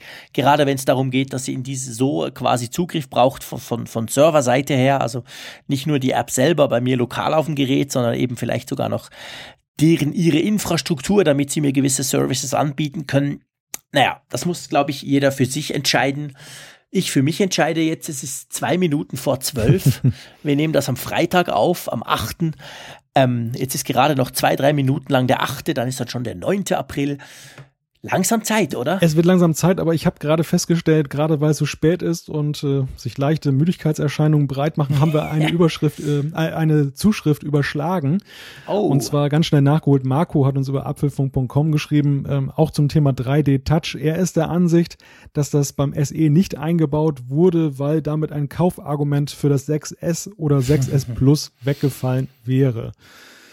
Ja, ähm, nehmen wir einfach mal so zur Kenntnis, Jean-Claude, oder wollen wir noch kurz Gegenrede üben? also äh, äh, klar, ich meine, es stimmt natürlich, wenn du alle Features drin hast, dann, ja, es ist marketingtechnisch vor allem schwierig. Ich glaube, da hat der Phil Schiller dann Probleme damit, weil er nicht so recht weiß, wie er das dann erklären soll. Aber für mich, muss ich schon sagen, finde ich eigentlich, die Größe allein unterscheidet genug. Also es gibt wirklich die, die sagen super klein und eben die wie eher mich, wo sagen, so klein, ich will was Großes. Also das hätte für mich als Unterscheidung rein genügt, denke ich. Aber es könnte ein Funken Wahrheit dran sein. Ja, also ich persönlich bin nicht der Ansicht, dass es eine Marketingentscheidung war, weil es hätte sich ja womöglich noch besser verkauft, das SE, wenn man sagen würde, auch dieses ja. Feature haben wir. Das war mit Sicherheit, wie wir es gerade schon gesagt haben, eine Preis- oder äh, ja, Designentscheidung, die da die Rolle spielte und, und weniger ähm, jetzt dann die, die Frage, äh, nehmen wir einem iPhone, was jetzt ganz andere, eine ganz andere Größe hat und deshalb ja auch ganz andere Leute anspricht, da jetzt die Wirkung weg? Ich glaube eher nicht. Aber machen wir hier einen Punkt. Machen wir einen Punkt, ganz genau. Ja, dann haben wir unsere Hörer jetzt, denke ich mal, mit der Länge dieser Sendung ganz gut darauf eingestellt, dass sie zweieinhalb Wochen überbrücken müssen. ganz herzlichen Dank an alle, die uns hören, die uns geschrieben haben. Und äh, ja, Feedback ist wie immer gerne gesehen. Weitere Infos findet ihr auf apfelfunk.com und die nächste Ausgabe gibt es dann Ende des Monats. Genau, auch von meiner Seite ganz herzlichen Dank fürs Zuhören. Vielen Dank fürs Ausharren sozusagen. Ähm, wir sind nicht immer so lang, aber ich denke, das war das mal ganz praktisch beziehungsweise auch notwendig. Ähm, wir hören uns in ja, ungefähr zweieinhalb Wochen wieder. Ich freue mich sehr. Ich freue mich sehr über euer Feedback. Ich freue mich, dass ihr uns überhaupt hört. Und vor allem, ich freue mich, dass ich das mit dem Malte zusammen immer machen kann. Das macht riesig Spaß. Und jetzt bleibt von mir aus, ich sage jetzt nicht mehr gute Nacht, weil ich dachte mir, hey, die Leute hören sich das dann an und denken, hä, was, gute Nacht? Ich höre das am Morgen im Auto oder so. Also von dem her gesehen, ist ja egal, aber hört uns, bleibt uns gewogen. Vielen Dank und bis zum nächsten Mal. Tschüss aus Bern. Tschüss.